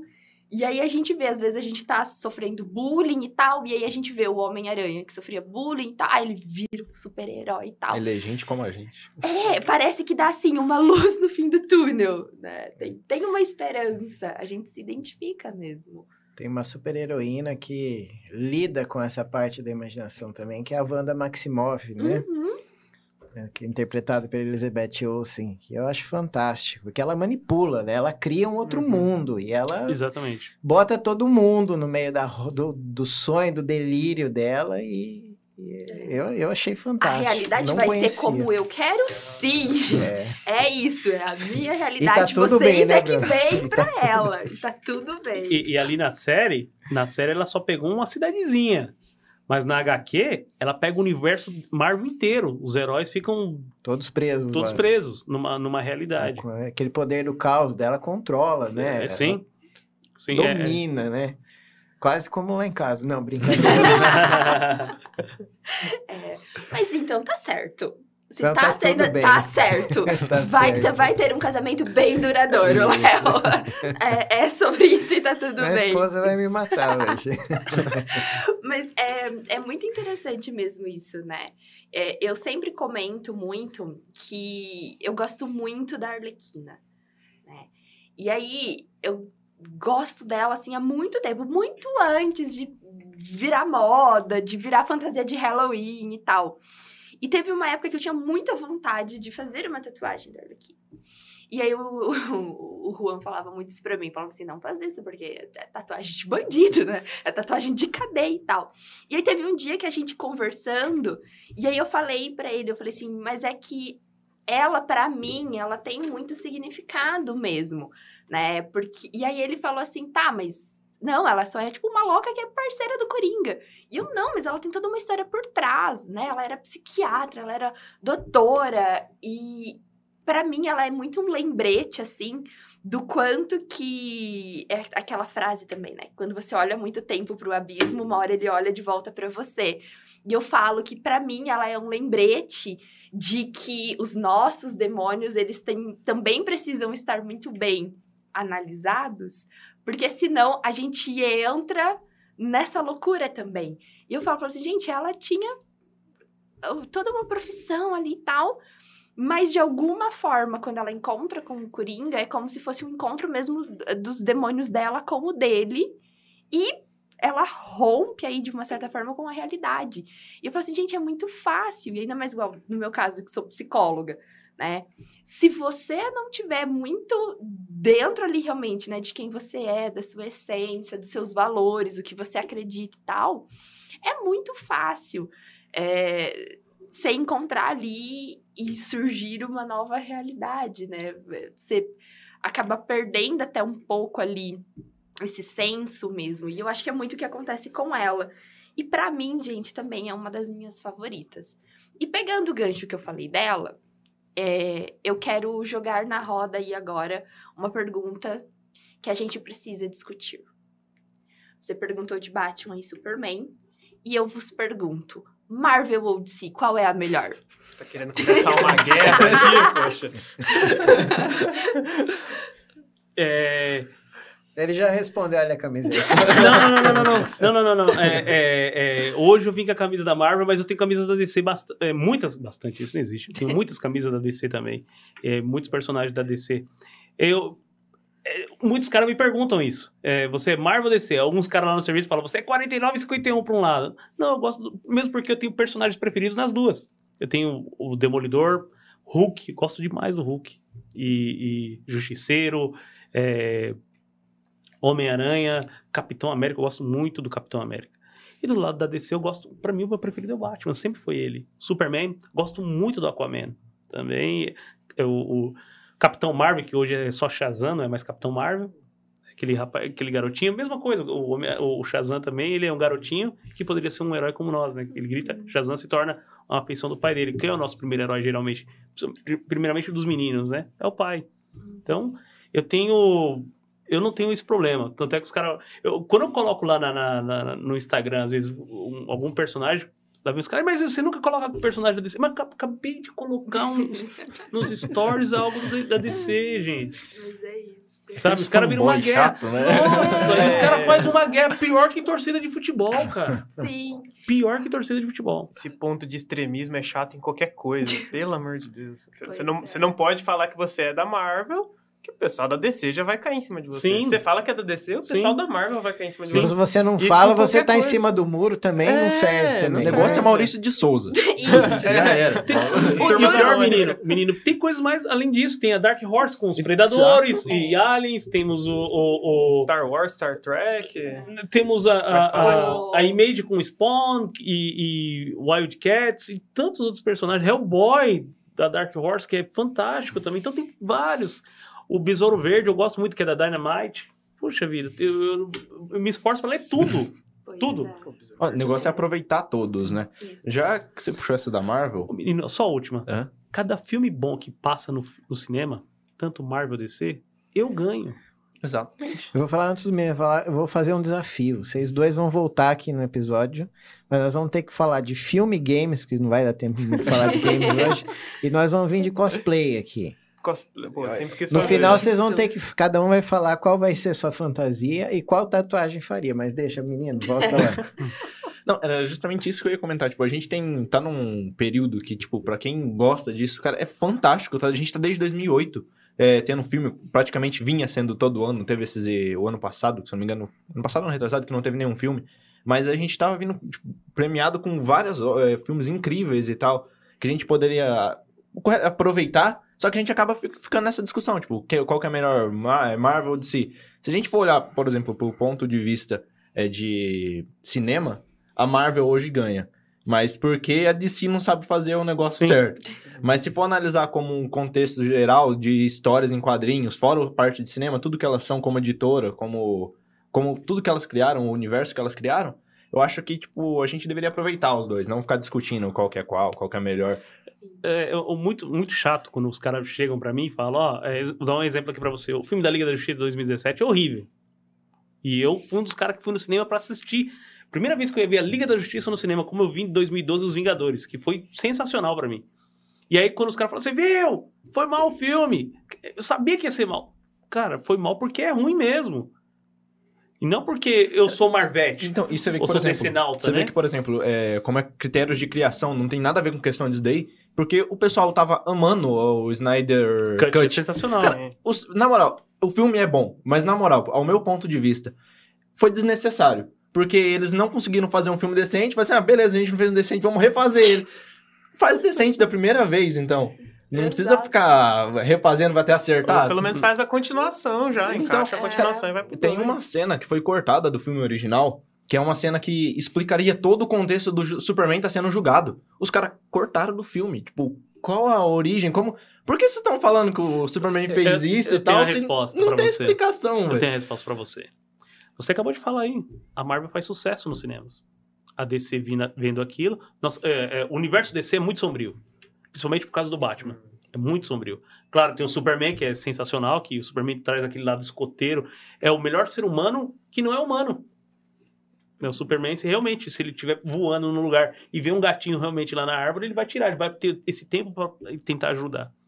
Então, a, a Marvel, ela viu, ó, ela tá fazendo as animações da DC são as melhores Isso, sem- isso sem dúvida. né? É, a Marvel não consegue fazer isso daí muito bem. Apesar que teve o Arif agora, que é o que aconteceria assim. Então, Porém, porém, então, que foi o melhorzinho, Foi melhorzinho. bom, foi bom. Então, é, aí ela pega e copia e fala assim, ó, o, o Zack Snyder, você tá fazendo uma, uma Liga da Justiça aí muito sombria, cara. Não vai ficar legal, criança não vai assistir isso aí. Lá tá fazendo sucesso, a gente quer aquilo lá. Aí pega o, o diretor dos Vingadores. Com todo respeito, o Batman gosta muito do Superman, tá? Ele tem um respeito pelo Superman muito grande. Mas naquela cena, que o, no, no- lá na- no, no Liga da Justiça, que ele volta toda a morte, é, ele, fica, ele fica fazendo carinha, quase chorando lá. Pô, meu, eu, eu, eu quase tirei a camisa e joguei na, na, na tela. Então, aí, aí eles quiseram copiar aquilo. Falou, olha, é, a gente quer o mesmo sucesso lá. Flopou, cara. É. Não é a mesma coisa. cara, tem uma. Posso falar um exemplo rapidinho? A última coisa. Mesma coisa, eu só tenho um filho. Eu só tenho um filho. É, mas se você tivesse dois, por mais que você tenha a mesma criação, você sabe como conduzir cada um. Fala, esse aqui vai me dar mais trabalho. Então, é, é, é como. São duas coisas diferentes. O Josh Whedon, ele. Não é culpa dele, tá? Não é culpa dele. Ele cortou um monte de coisa. Teve. Claro, teve algumas culpas dele, porque ele, ele, ele lá aconteceu o racismo da parte dele, aconteceu ele abusou da Mulher Maravilha no, em forma de falar, tal, tal, tal, mas isso aí é outra coisa, outro caso. Mas não deu certo. E aí, aí aquilo que você contou tem razão. Eu achei sensacional o Snyder Cut. Por que, que não foi colocado aquilo primeiro? É, eu achei desnecessário. Cara, tem um, um canal que eu acompanho, que é o do Gaveta, ele faz é, edição de vídeo e tal. Ele tem um, um vídeo que ele fala assim coisa. Muito bom, inclusive. Muito bom, é Sim, fantástico. muito bom. Ele faz um comentário de como corrigir o filme do Batman vs Superman e da Liga da Justiça, né? Daí ele pega o no roteiro lá do Batman vs Superman.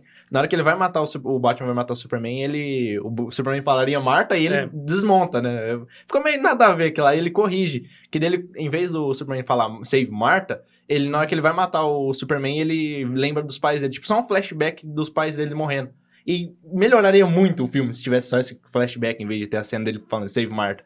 Daí ele ainda brinca, assim, como corrigir o filme do Liga da Justiça? Ele pega o roteiro e joga um lixo. é exatamente isso que os caras fizeram, porque cortaram. O filme tem, acho que não chega a ser duas horas, se eu não me engano. O, acho que é uma hora e cinquenta e é, pouco. Exatamente. O do Snyderverse tem mais de três horas, velho. Porque o cara tipo, já tava com todo aquele material feito. Por que ele só não selecionou de forma correta? É exatamente tipo, é um desleixo. O que a Marvel fez foi, ela desde 2008, ela tava empenhando em fazer um negócio 100% desde o início. Fora alguns é, pontos um, fora da curva tal. Até o Arif. Cara, a minha, no meu ponto de vista, o Arif eu acho que não, não foi, tipo, uma das melhores da, da Marvel. Porque no meu ponto de vista, o Arif ele teve um problema que ele simplesmente falou assim: ah, e se não for, por exemplo, da Capitã Carter lá? Se não for o Steve que vai tomar o soro, vai ser ela.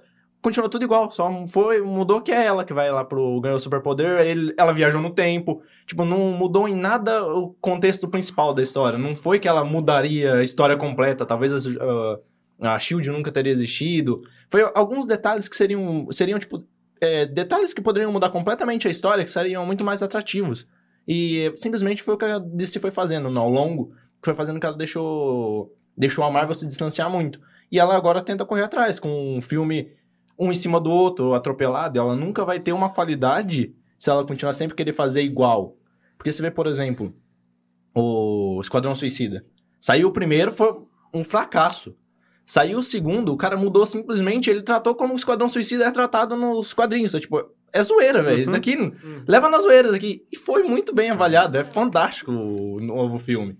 Então, tipo, é, são detalhes que ela acaba deixando fazer que você vai acabar escolhendo uma ou outra, mas é.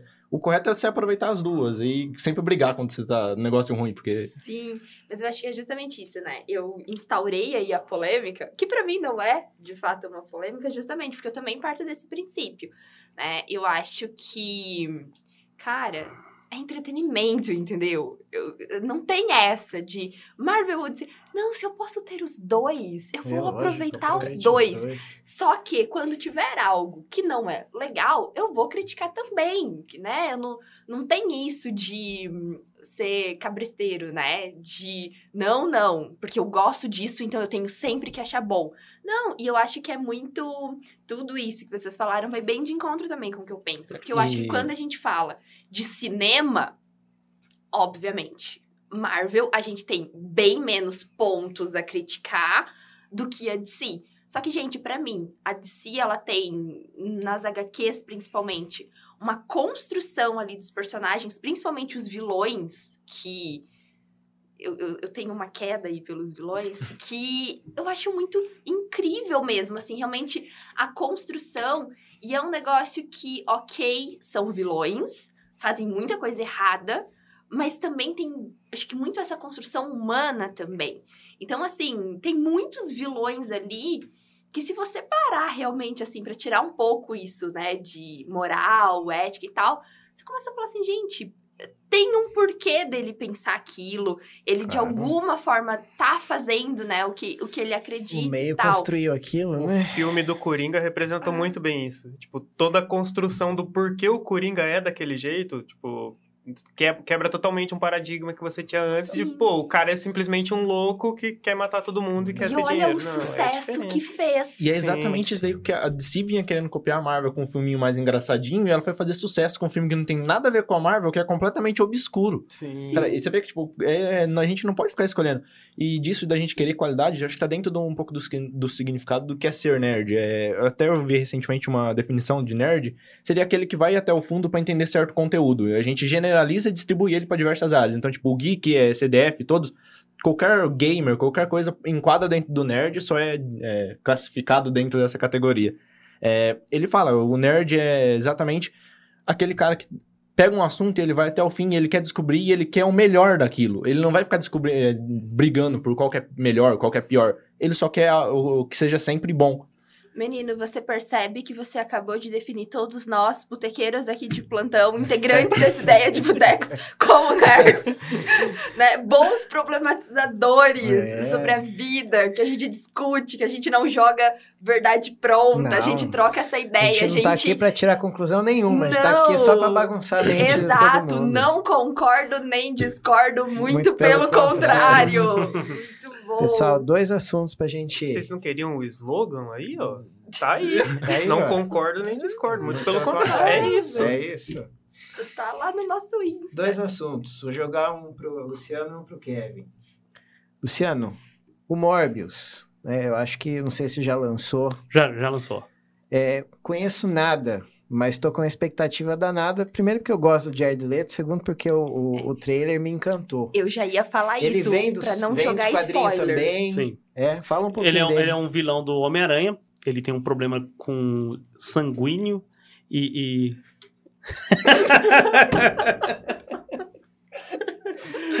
eu ouvi bastante isso. Mas eu não é. assisti. Eu não assisti também. Não, e eu aqui só tentando, gente, não tomar nenhum spoiler, porque eu quero assistir. Eu, eu ainda também, tô na expectativa, tô mas eu ainda não assisti. Leto. Adoro ele como ator e adoro ele como vocalista. Menino, eu falo ou você fala? Sem dar spoiler, menino. Sem você quer assistir mesmo? Certeza? Então vamos deixar. Vamos você assistiu Venom? Sim, sim. O que, que você achou? Um ou dois? Um ou dois. Os dois. O que, que você achou? O dois, não, não me recordo. O primeiro eu curti. Você curtiu? Curti. Puxa vida. O Morbius é, parece ser um tom mais, mais sarcástico, né? Mais... Leto, ele é um cara que tenta se sustentar no filme. É, como ele tentou fazer com o Coringa lá no... O Coringa dele no Esquadrão Suicida foi muito ruim, tá certo? Que é o roteiro que tem, que tem esse problema, né? Tanto é que a gente vê ele em, em Liga da Justiça do Zack Snyder, ele foi sensacional como Coringa lá. É, o, o Morbius, vamos voltar lá, ele é um personagem do Homem-Aranha que realmente tem um problema sanguíneo e ele não é um vampiro comum. Ele tenta procurar uma cura de um problema sanguíneo que ele tem. E, e aí ele usa uma substância química com, com morcegos e ele acaba se tornando um, um morcego, é, falar orgânico. E aí ele, ele tenta, ele tem uma sede de sangue também. E ele tenta, na realidade, ele não quer matar algumas pessoas, ele só quer matar vagabundo. E aí o Homem-Aranha pela moral do Homem-Aranha, o Homem-Aranha não deixa ele fazer isso com ninguém. E ele realmente vai cada vez se tornando mais vampiro com isso. Ele tem aqueles mesmos poderes que você vê lá no, no, no filme, mas o filme. É que você falou que gostou do Venom. Eu ia falar, ele conseguiu ser pior que o Venom. E, o, e, o, e a Marvel tá fazendo. O problema é que a Sony não, não larga o osso, né? A Sony fez sucesso com o Homem-Aranha. Ela fez uma parceria com a Marvel para ter pra Marvel ter o Homem-Aranha. E os vilões não fazem parte do, do, do, do universo Marvel compartilhado. Então eles estão fazendo um monte de filme aí de vilões para fazer um novo filme do Homem-Aranha. Cara, é, e vai vir um novo filme do Craven aí, que é. Eu até aqui, ó. Ah, tá aqui. Aqui, ó. Craven, o próximo vilão que vai sair nos cinemas. Então, é minha melhor história do Homem-Aranha é essa aqui, A Última Caçada de Craven. É, então vai sair esse filme, o filme, eu espero que seja bom. O, o ator é o ator que fez o Mercúrio no Vingadores 2. É o ator que fez o Mercúrio. Então, essa é a história do Morbius. O filme é ruim. É. Na minha concepção, tá? Pode ser que você goste. Sim.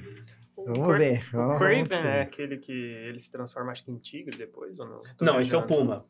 É outro, né? Esse é o Puma. Mas que é caçador também. Também. Né? É, mesma é. linhagem aí. Mesma tô, linha. Tô, tô, lembrando da animação do Homem-Aranha que tinha. tinha o um, Puma. Tinha um episódio desse. É. Uhum. Kevin, Gerações, vamos falar das gerações. Você que já tem uma experiência em termos não só do RPG, mas de jogos também, né? Plataformas, aí você citou algumas. Como é que você vê a moçada mais nova, essa moçada que tá chegando aí? Ah. Seus 15 anos, 20 anos, 20 e poucos anos. Vai mudar o mundo ou nós estamos perdidos? Então, né? Eu acho que tem alguns poucos que salvam. Mas tá. Pelo menos olhando por cima a geração atual, eu não tenho muita.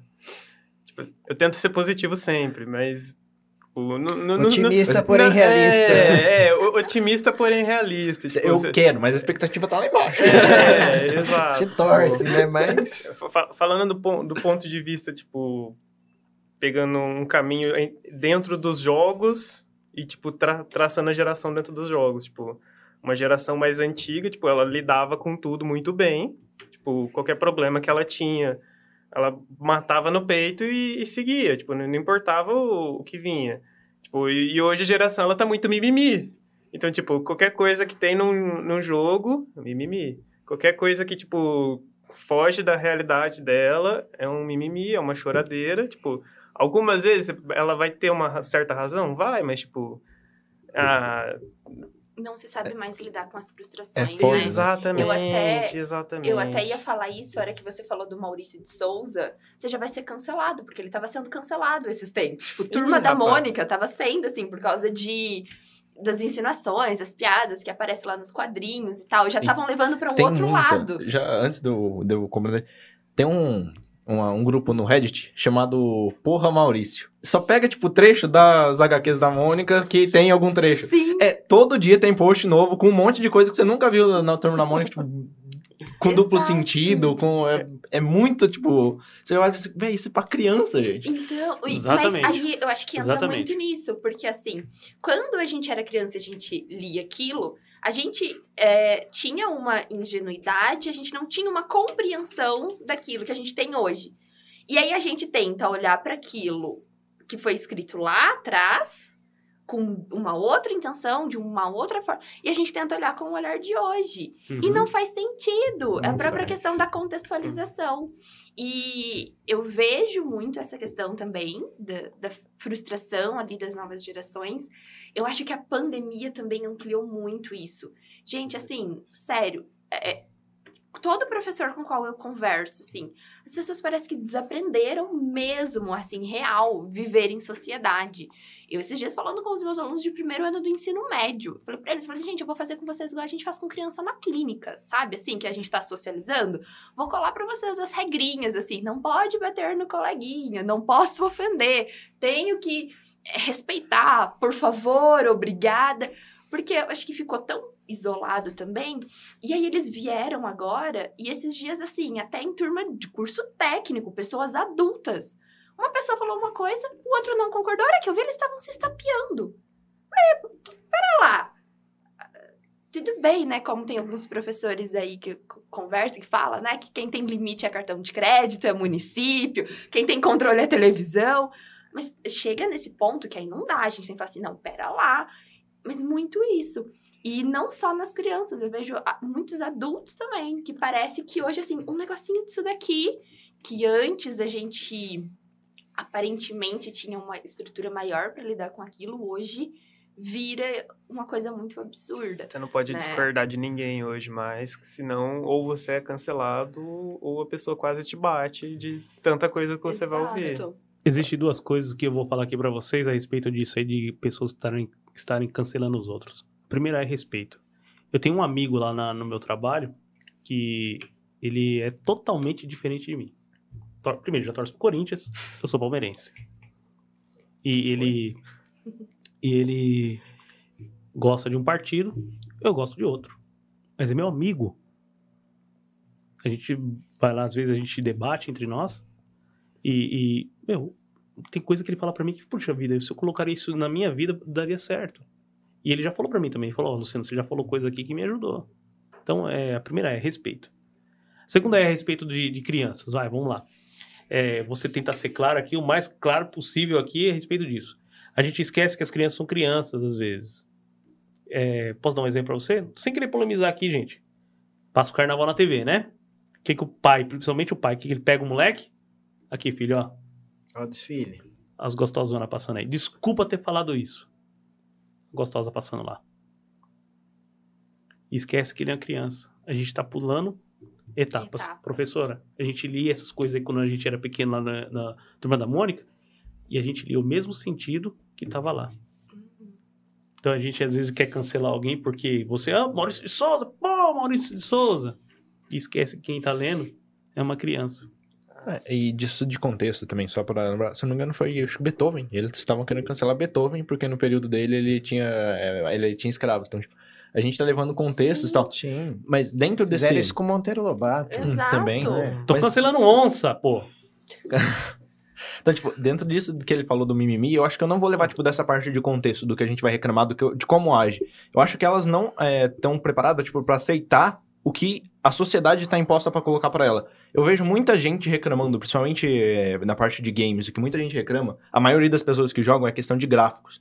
Cara, é, antigamente a gente ia jogar, por exemplo, é, é muito, é muito, é, é muita injeção de saco. Os caras falam assim, cara, isso não tá real, mas daí a gente era acostumado a jogar, fazer Konami Code no International Superstar Soccer para fazer um cachorro apitar o jogo.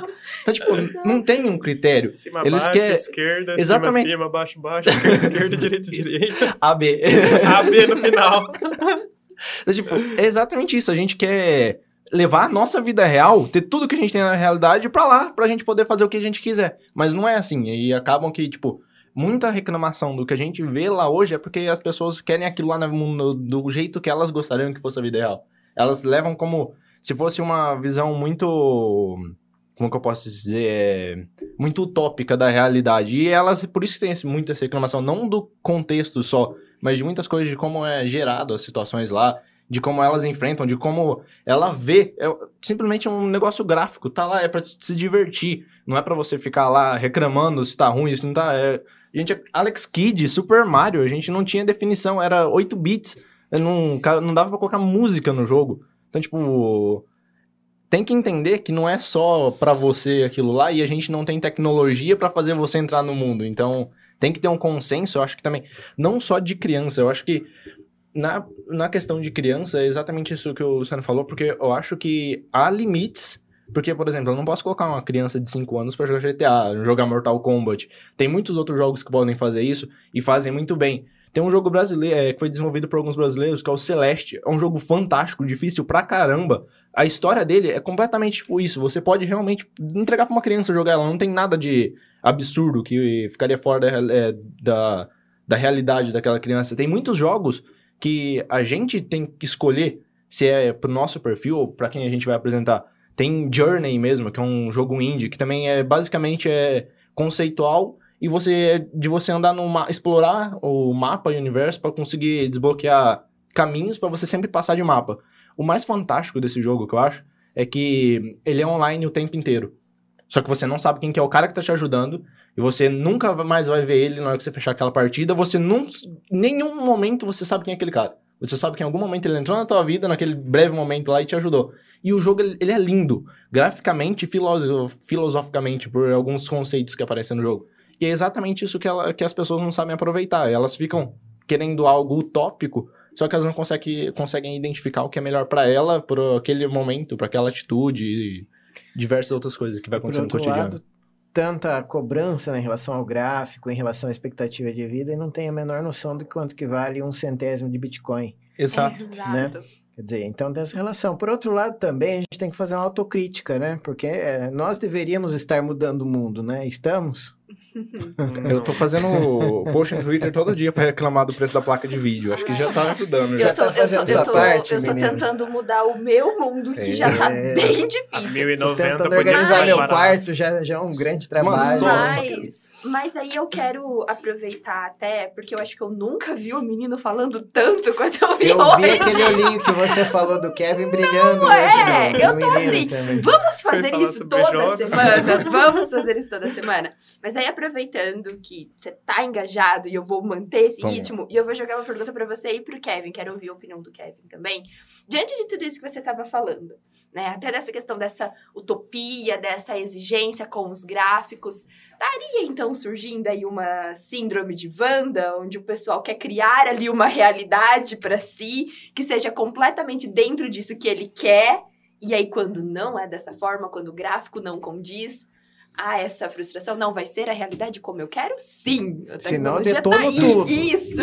Eu acho que não só essa realidade, mas elas buscam criar uma nova realidade que seja normal também. A gente vê alguns meses atrás, principalmente no pico da pandemia, é, o GTA ele tem um server de roleplay. É simplesmente o um mundo da vida real, tudo que acontece na vida real dentro do GTA.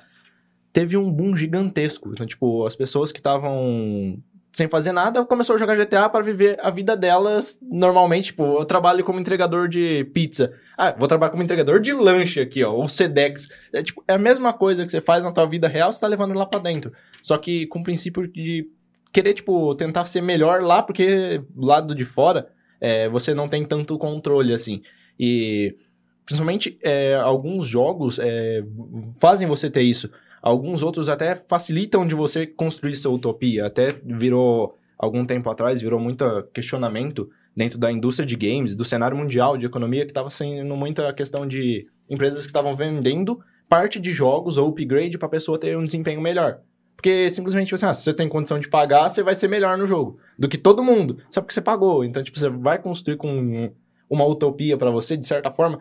A gente leva isso desde o início, a gente vai entrar no jogo, é uma outra realidade. É que nem a gente falou, comentou no começo de jogar RPG. É um metaverso, basicamente. A gente, a gente ouve falar muito do metaverso agora porque, por causa do Facebook, mas a gente já vê muito antes. E a gente só tá. É, a gente só não consegue ainda entender muito bem o que, que seria realmente esse metaverso, porque a gente já tá com ele faz tempo. É, GTA é prova disso, The-Sims, que The a maior... Sims, nossa, é. gastei, cara, virei noites jogando The Sims. é um Sim City. Sim, Sim, um grande metaverso aquilo lá. E é exatamente isso. A gente só tá querendo levar, tipo, a nossa vida real para um outro lugar. A maioria dos MMOs é isso, né? Tipo, você começa uma vida totalmente, tipo, diferente da sua e você começa a viver aquilo. Então, tipo, você chega da sua casa do trabalho ou do, do colégio, você vai jogar aquilo porque, pô, você quer continuar a sua vida ali. E enquanto isso, você tá nem aí pra sua própria. Tipo, você só tá querendo aquilo. Só então, quer avançar você... naquele mundo. Aí, né? Então, aí, aí é, tipo, é, é aquela situação da gente colocar limites. E a linha é muito tênue entre a gente usar aquilo lá como fuga pra gente se sentir bem e a gente usar aquilo lá pro nosso mal. É, é uma coisa, tipo, de respirada, a gente já tá num caminho errado ou no certo. Então, a gente tem... É algo que a gente não para pra se analisar. É, eu ainda sou, eu, eu, sou apaixonado por jogo, tenho, eu perco horas jogando, é, até já briguei muito com a minha namorada por causa disso, ela tem que ficar me aguentando jogar, mas é exatamente isso, a gente tem que entender qual que é o limite, porque se a gente não colocar um limite, a gente não entender qual que é o limite para tudo, até questão de gráficos, a gente não tem um desempenho superior para fazer gráficos melhores, então para que você quer gráficos melhores? É, quer uma história melhor, mas tipo, a gente não tá abarrotado de outras histórias que são muito melhores que aquela que você não sabe aproveitar. E é exatamente isso. A gente quer olhar para certos pontos, identificar certos defeitos, mas a gente não sabe olhar para outros e analisar os, as qualidades daquilo. Acho que isso vai até no que o Léo falou, né? Da questão de estar mudando o mundo e tal. Às vezes a pessoa ela quer um gráfico a nível exorbitante, mas o computador dela nem roda aquele nem... gráfico que ela tá pedindo. e, tipo, não só de questão, a gente vai olhar para até preço de custo, até ele tá mexendo com criptomoedas, vai saber ainda mais o quanto subiu o preço de componente de computador. É, então, a gente vê, por exemplo, antes de entrar a pandemia também já estava tendo um aumento. É, eu queria fazer um upgrade no meu computador, eu queria uma 2060. Na época ela tinha sido lançamento, ela tava. O preço mais barato que eu deixei de comprar foi 1.800. Hoje eu não acho ela por 5 mil. Nossa. Então, tipo, como você vai desenvolver 5 mil pra você não ter? Não vai ser o top. E isso aqui é algo mais top ainda. Exato. Tipo, é, é mais, a mais top hoje ainda tá o quê? 19 mil? Por aí, 3.090? Se, se não for mais Já deve ter isso. subido, já. Isso. E agora, então, eu vou jogar uma ideia aqui pra galera que tá assistindo a gente, nos ouvindo. Vocês vão lá no nosso Insta, arroba Ideias de Boteco. Peçam pro Kevin voltar mais vezes pra gente jogar os dois aqui fazendo um debate. Jonathan e Kevin falando só de criptomoeda, NFT, metaverso. Isso, blockchain. Eu, isso, tudo, tudo. eu acho pacote completo. Eu acho. Aí, Léo, eu e você, a gente vem, a gente fica só de espectador. A gente fica aqui com cara de inteligente. Eu não. Eu não. Isso. Eu tenho um, um uhum. certo. Uhum. eu tenho um certo sentimento de falar de Bitcoin, porque em 2017, se não me falha, 2017, 2018, teve o dia 15 de maio, se não me engano, o Bitcoin ele tava valendo 18 centavos. E hoje tá valendo. Hoje 200 mil. Então, tipo. caiu, caiu. Acho que chegou no 190 e pouco. 190 Mas de 18 centavos, com 10 reais você já tava milionário hoje, tranquilamente. Ah, é. Tranquilo. Pessoal, pra gente começar a ir se encaminhando pro final, vamos perguntar aqui. Eu já, já falei pra você, já cantei a bola. Um cosplay e uma tatuagem.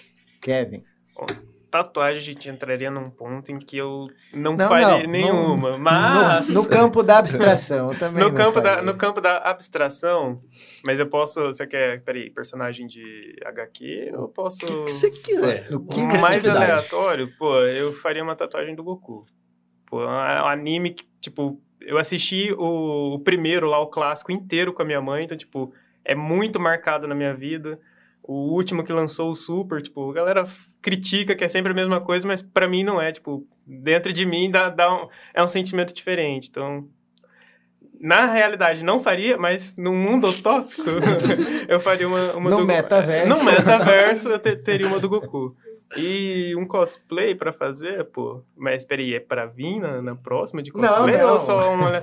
Pô, eu sempre quis fazer um do de um Cavaleiro Jedi mesmo. Pô, Star Wars é uma coisa que eu amo demais. Você roubou o meu, cara. Eu, eu, que, eu Eu queria. ia falar do Mestre Yoda. Eu, eu queria até citar Star Wars ali na, na hora que a Bruna tava falando a questão de aquela parte do lado negro e do, e do, e do lado bom. Então, tipo, Star Wars é inteiramente isso.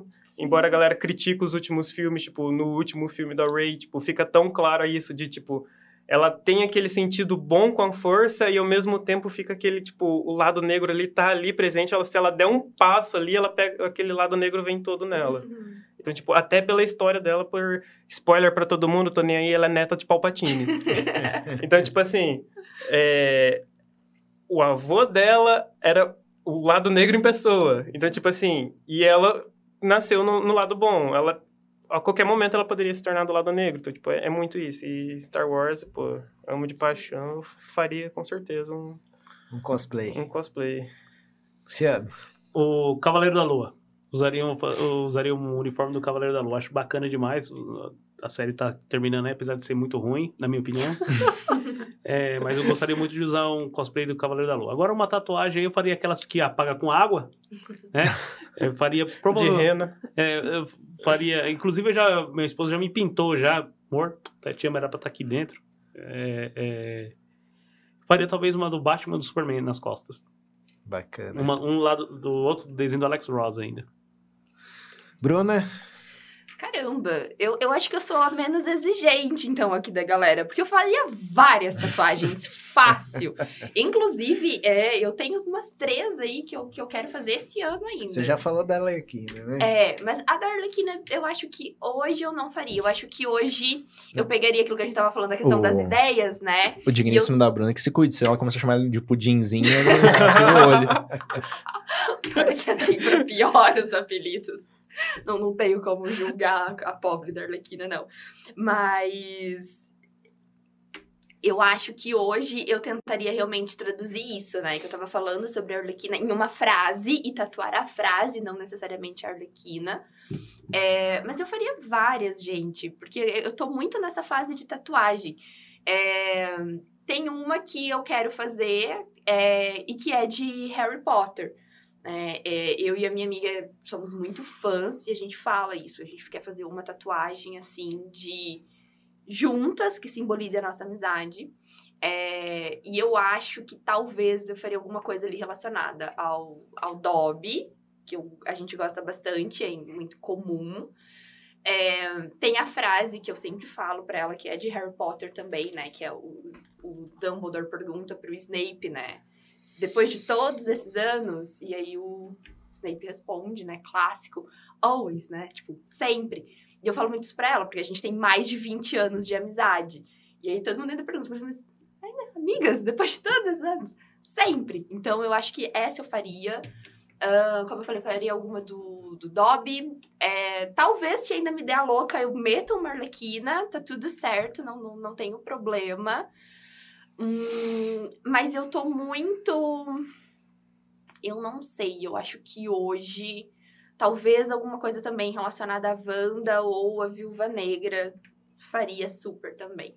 E aí, Cosplay. cosplay é que assim, né, gente? Comparar com Scarlett Johansson não tem como. Mas com certeza, se fosse pra fazer um, inclusive, a, a minha ideia hoje era vir. Só que a pessoa tem, tem uma aula pra dar, né? Do- eu chegar de viúva negra no colégio, eu já dei aula de bruxa às sete horas da manhã. Viúva negra às sete da noite, assim, eu não, não, não sei, ainda tô analisando a possibilidade. Mas aí, como eu tô muito marqueteira, assim como a galera escolheu as minhas unhas hoje, eu acho que a gente pode sim combinar uma parte 2 e eu jogo lá no Insta, a gente faz lá no Ideias, inclusive, pra galera escolher. pra eu vir de cosplay. Eu jogo pra galera. E eu venho. Assumo este oh, compromisso. Jogou na mão do pessoal. Estou aqui, ó dando Aí a minha palavra. Firmeza, como disse o Kevin, estou batendo no peito e assumindo a responsabilidade de que a gente faz uma parte 2 aí, a gente faz o cosplay e eu venho. A galera escolhe. Super top. Muito bem, menino. A tatuagem eu ainda vou fazer. É, vou fazer o símbolo de Skyrim, porque é o jogo que me marcou pra caramba. E Cara, cosplay eu já fiz uma vez, é, quando eu trabalhava no mercado, é, eu, a gente é, fantasiava no Dia das Crianças. Eu acho que eu, ao invés de eu ajudar as crianças, eu assustei. Eu fui fantasiado de Exterminador do Futuro. tipo, é um óculos preto, todo preto, com a cara machucada. Era muito genial, né? Mas eu acho que seria ele também, porque é mais fácil e óculos, óculos escuro é estiloso pra caramba. Bacana. E Bom, o seu? Vou falar a minha também. Do... Não, o Kevin tocou num assunto que eu acho bacana. Eu admiro o mestre Oda, especificamente porque eu acho ele um sábio. Né? Principalmente, ele é charmoso quando ele fala as frases ao contrário também. E eu vi o Mestre Yoda, ele furou a bolha de Star Wars. É, esse dia eu vi um marombeiro usando uma frase do Mestre Yoda. É aquela, faça ou não faça, tentativa não há. O marombeiro falando, então ele já furou a bolha, bolha ele não tá só no... Já não é mais já só dos nerds, não. né? Já, já tá padrãozinho também. já. Um cosplay, eu acho que eu viria de Marty McFly, de Volta pro Futuro. Oh, Nossa, bom, genial. Ou Indiana bom, Jones, são os meus dois filmes preferidos. Bom, bom. A é galera desistiram aí do Bumblebee e ficou, foi esquecida. Você me paga por essa. Não, mas eu piadas internas, aqui é só aqui, ó. Quem sabe, sabe. O é... que, que você acha a gente fazer uma votação do Léo vir também de Bumblebee ou Indiana Jones? Isso, eu, eu acho. Eu gostei da ideia. O Léo tá acho. fora da votação. Não, mas eu acho, até a gente falando de todas essas questões, né, de metaverso, tecnologia e tudo mais cara, vamos integrar aí, realmente. A gente tem aí o nosso Insta e tudo mais. Vamos jogar a galera aí para fazer essas escolhas. aí, ó, que, eh, você viu, né, Léo? Eu, eu jogo, eu assumo a responsabilidade para mim, mas se eu puder enfiar vocês no meio também. Colocar no caminho, coloca. É, é para isso que eu estou aqui, para gerar caos. Vamos lá, nossa anfitriã, faça as honras finais. Ai, que sempre que eu escuto isso, é, ainda é uma responsabilidade que, nossa senhora. Mas, gente, que papo bom, né? Que papo gostoso. Acho que justamente por isso, todo mundo se sentindo bem em casa, como bons nerds, geeks, cult que somos, bons problematizadores aí da vida. Obrigada, Kevin, pela tua participação, por ter aceitado o nosso convite, pela sua disponibilidade. Luciano, obrigada, você também, né? E ainda vindo lá de, de Arapongas para cá, Rolândia, a gente fazendo esses é, eu brinco dos intercâmbios, né, ali entre os municípios. Então, muito obrigada. Obrigada, claro, o nosso time de milhões, o Léo, o menino, Thiago, que hoje não tá com a gente, a galera aqui por trás das câmeras só, aí também. Só antes de finalizar, pra deixar o Luciano um pouco mais feliz, 3x1 Palmeiras. 3 a 1. Aí, hoje... Hoje, como boa palmeirense, ó, as minhas unhas estão inclusive combinando, tá vendo? A galera acertou. Vale a pena jogar a responsabilidade para eles. Mas agradecendo aí todo mundo que estava com a gente até agora, o pessoal que nos ouviu, a galera que assiste depois gravado, que eu sei que o pessoal me manda lá também na DM. Obrigada aí mais uma vez por todo esse papo, por toda essa troca. Adorei estar com vocês. Eu acho que a gente deve fazer isso mais vezes. E claro, não seria eu se eu não encerrasse dizendo justamente pra galera seguir a gente nas redes sociais, né? Arroba Brusancopé no Insta.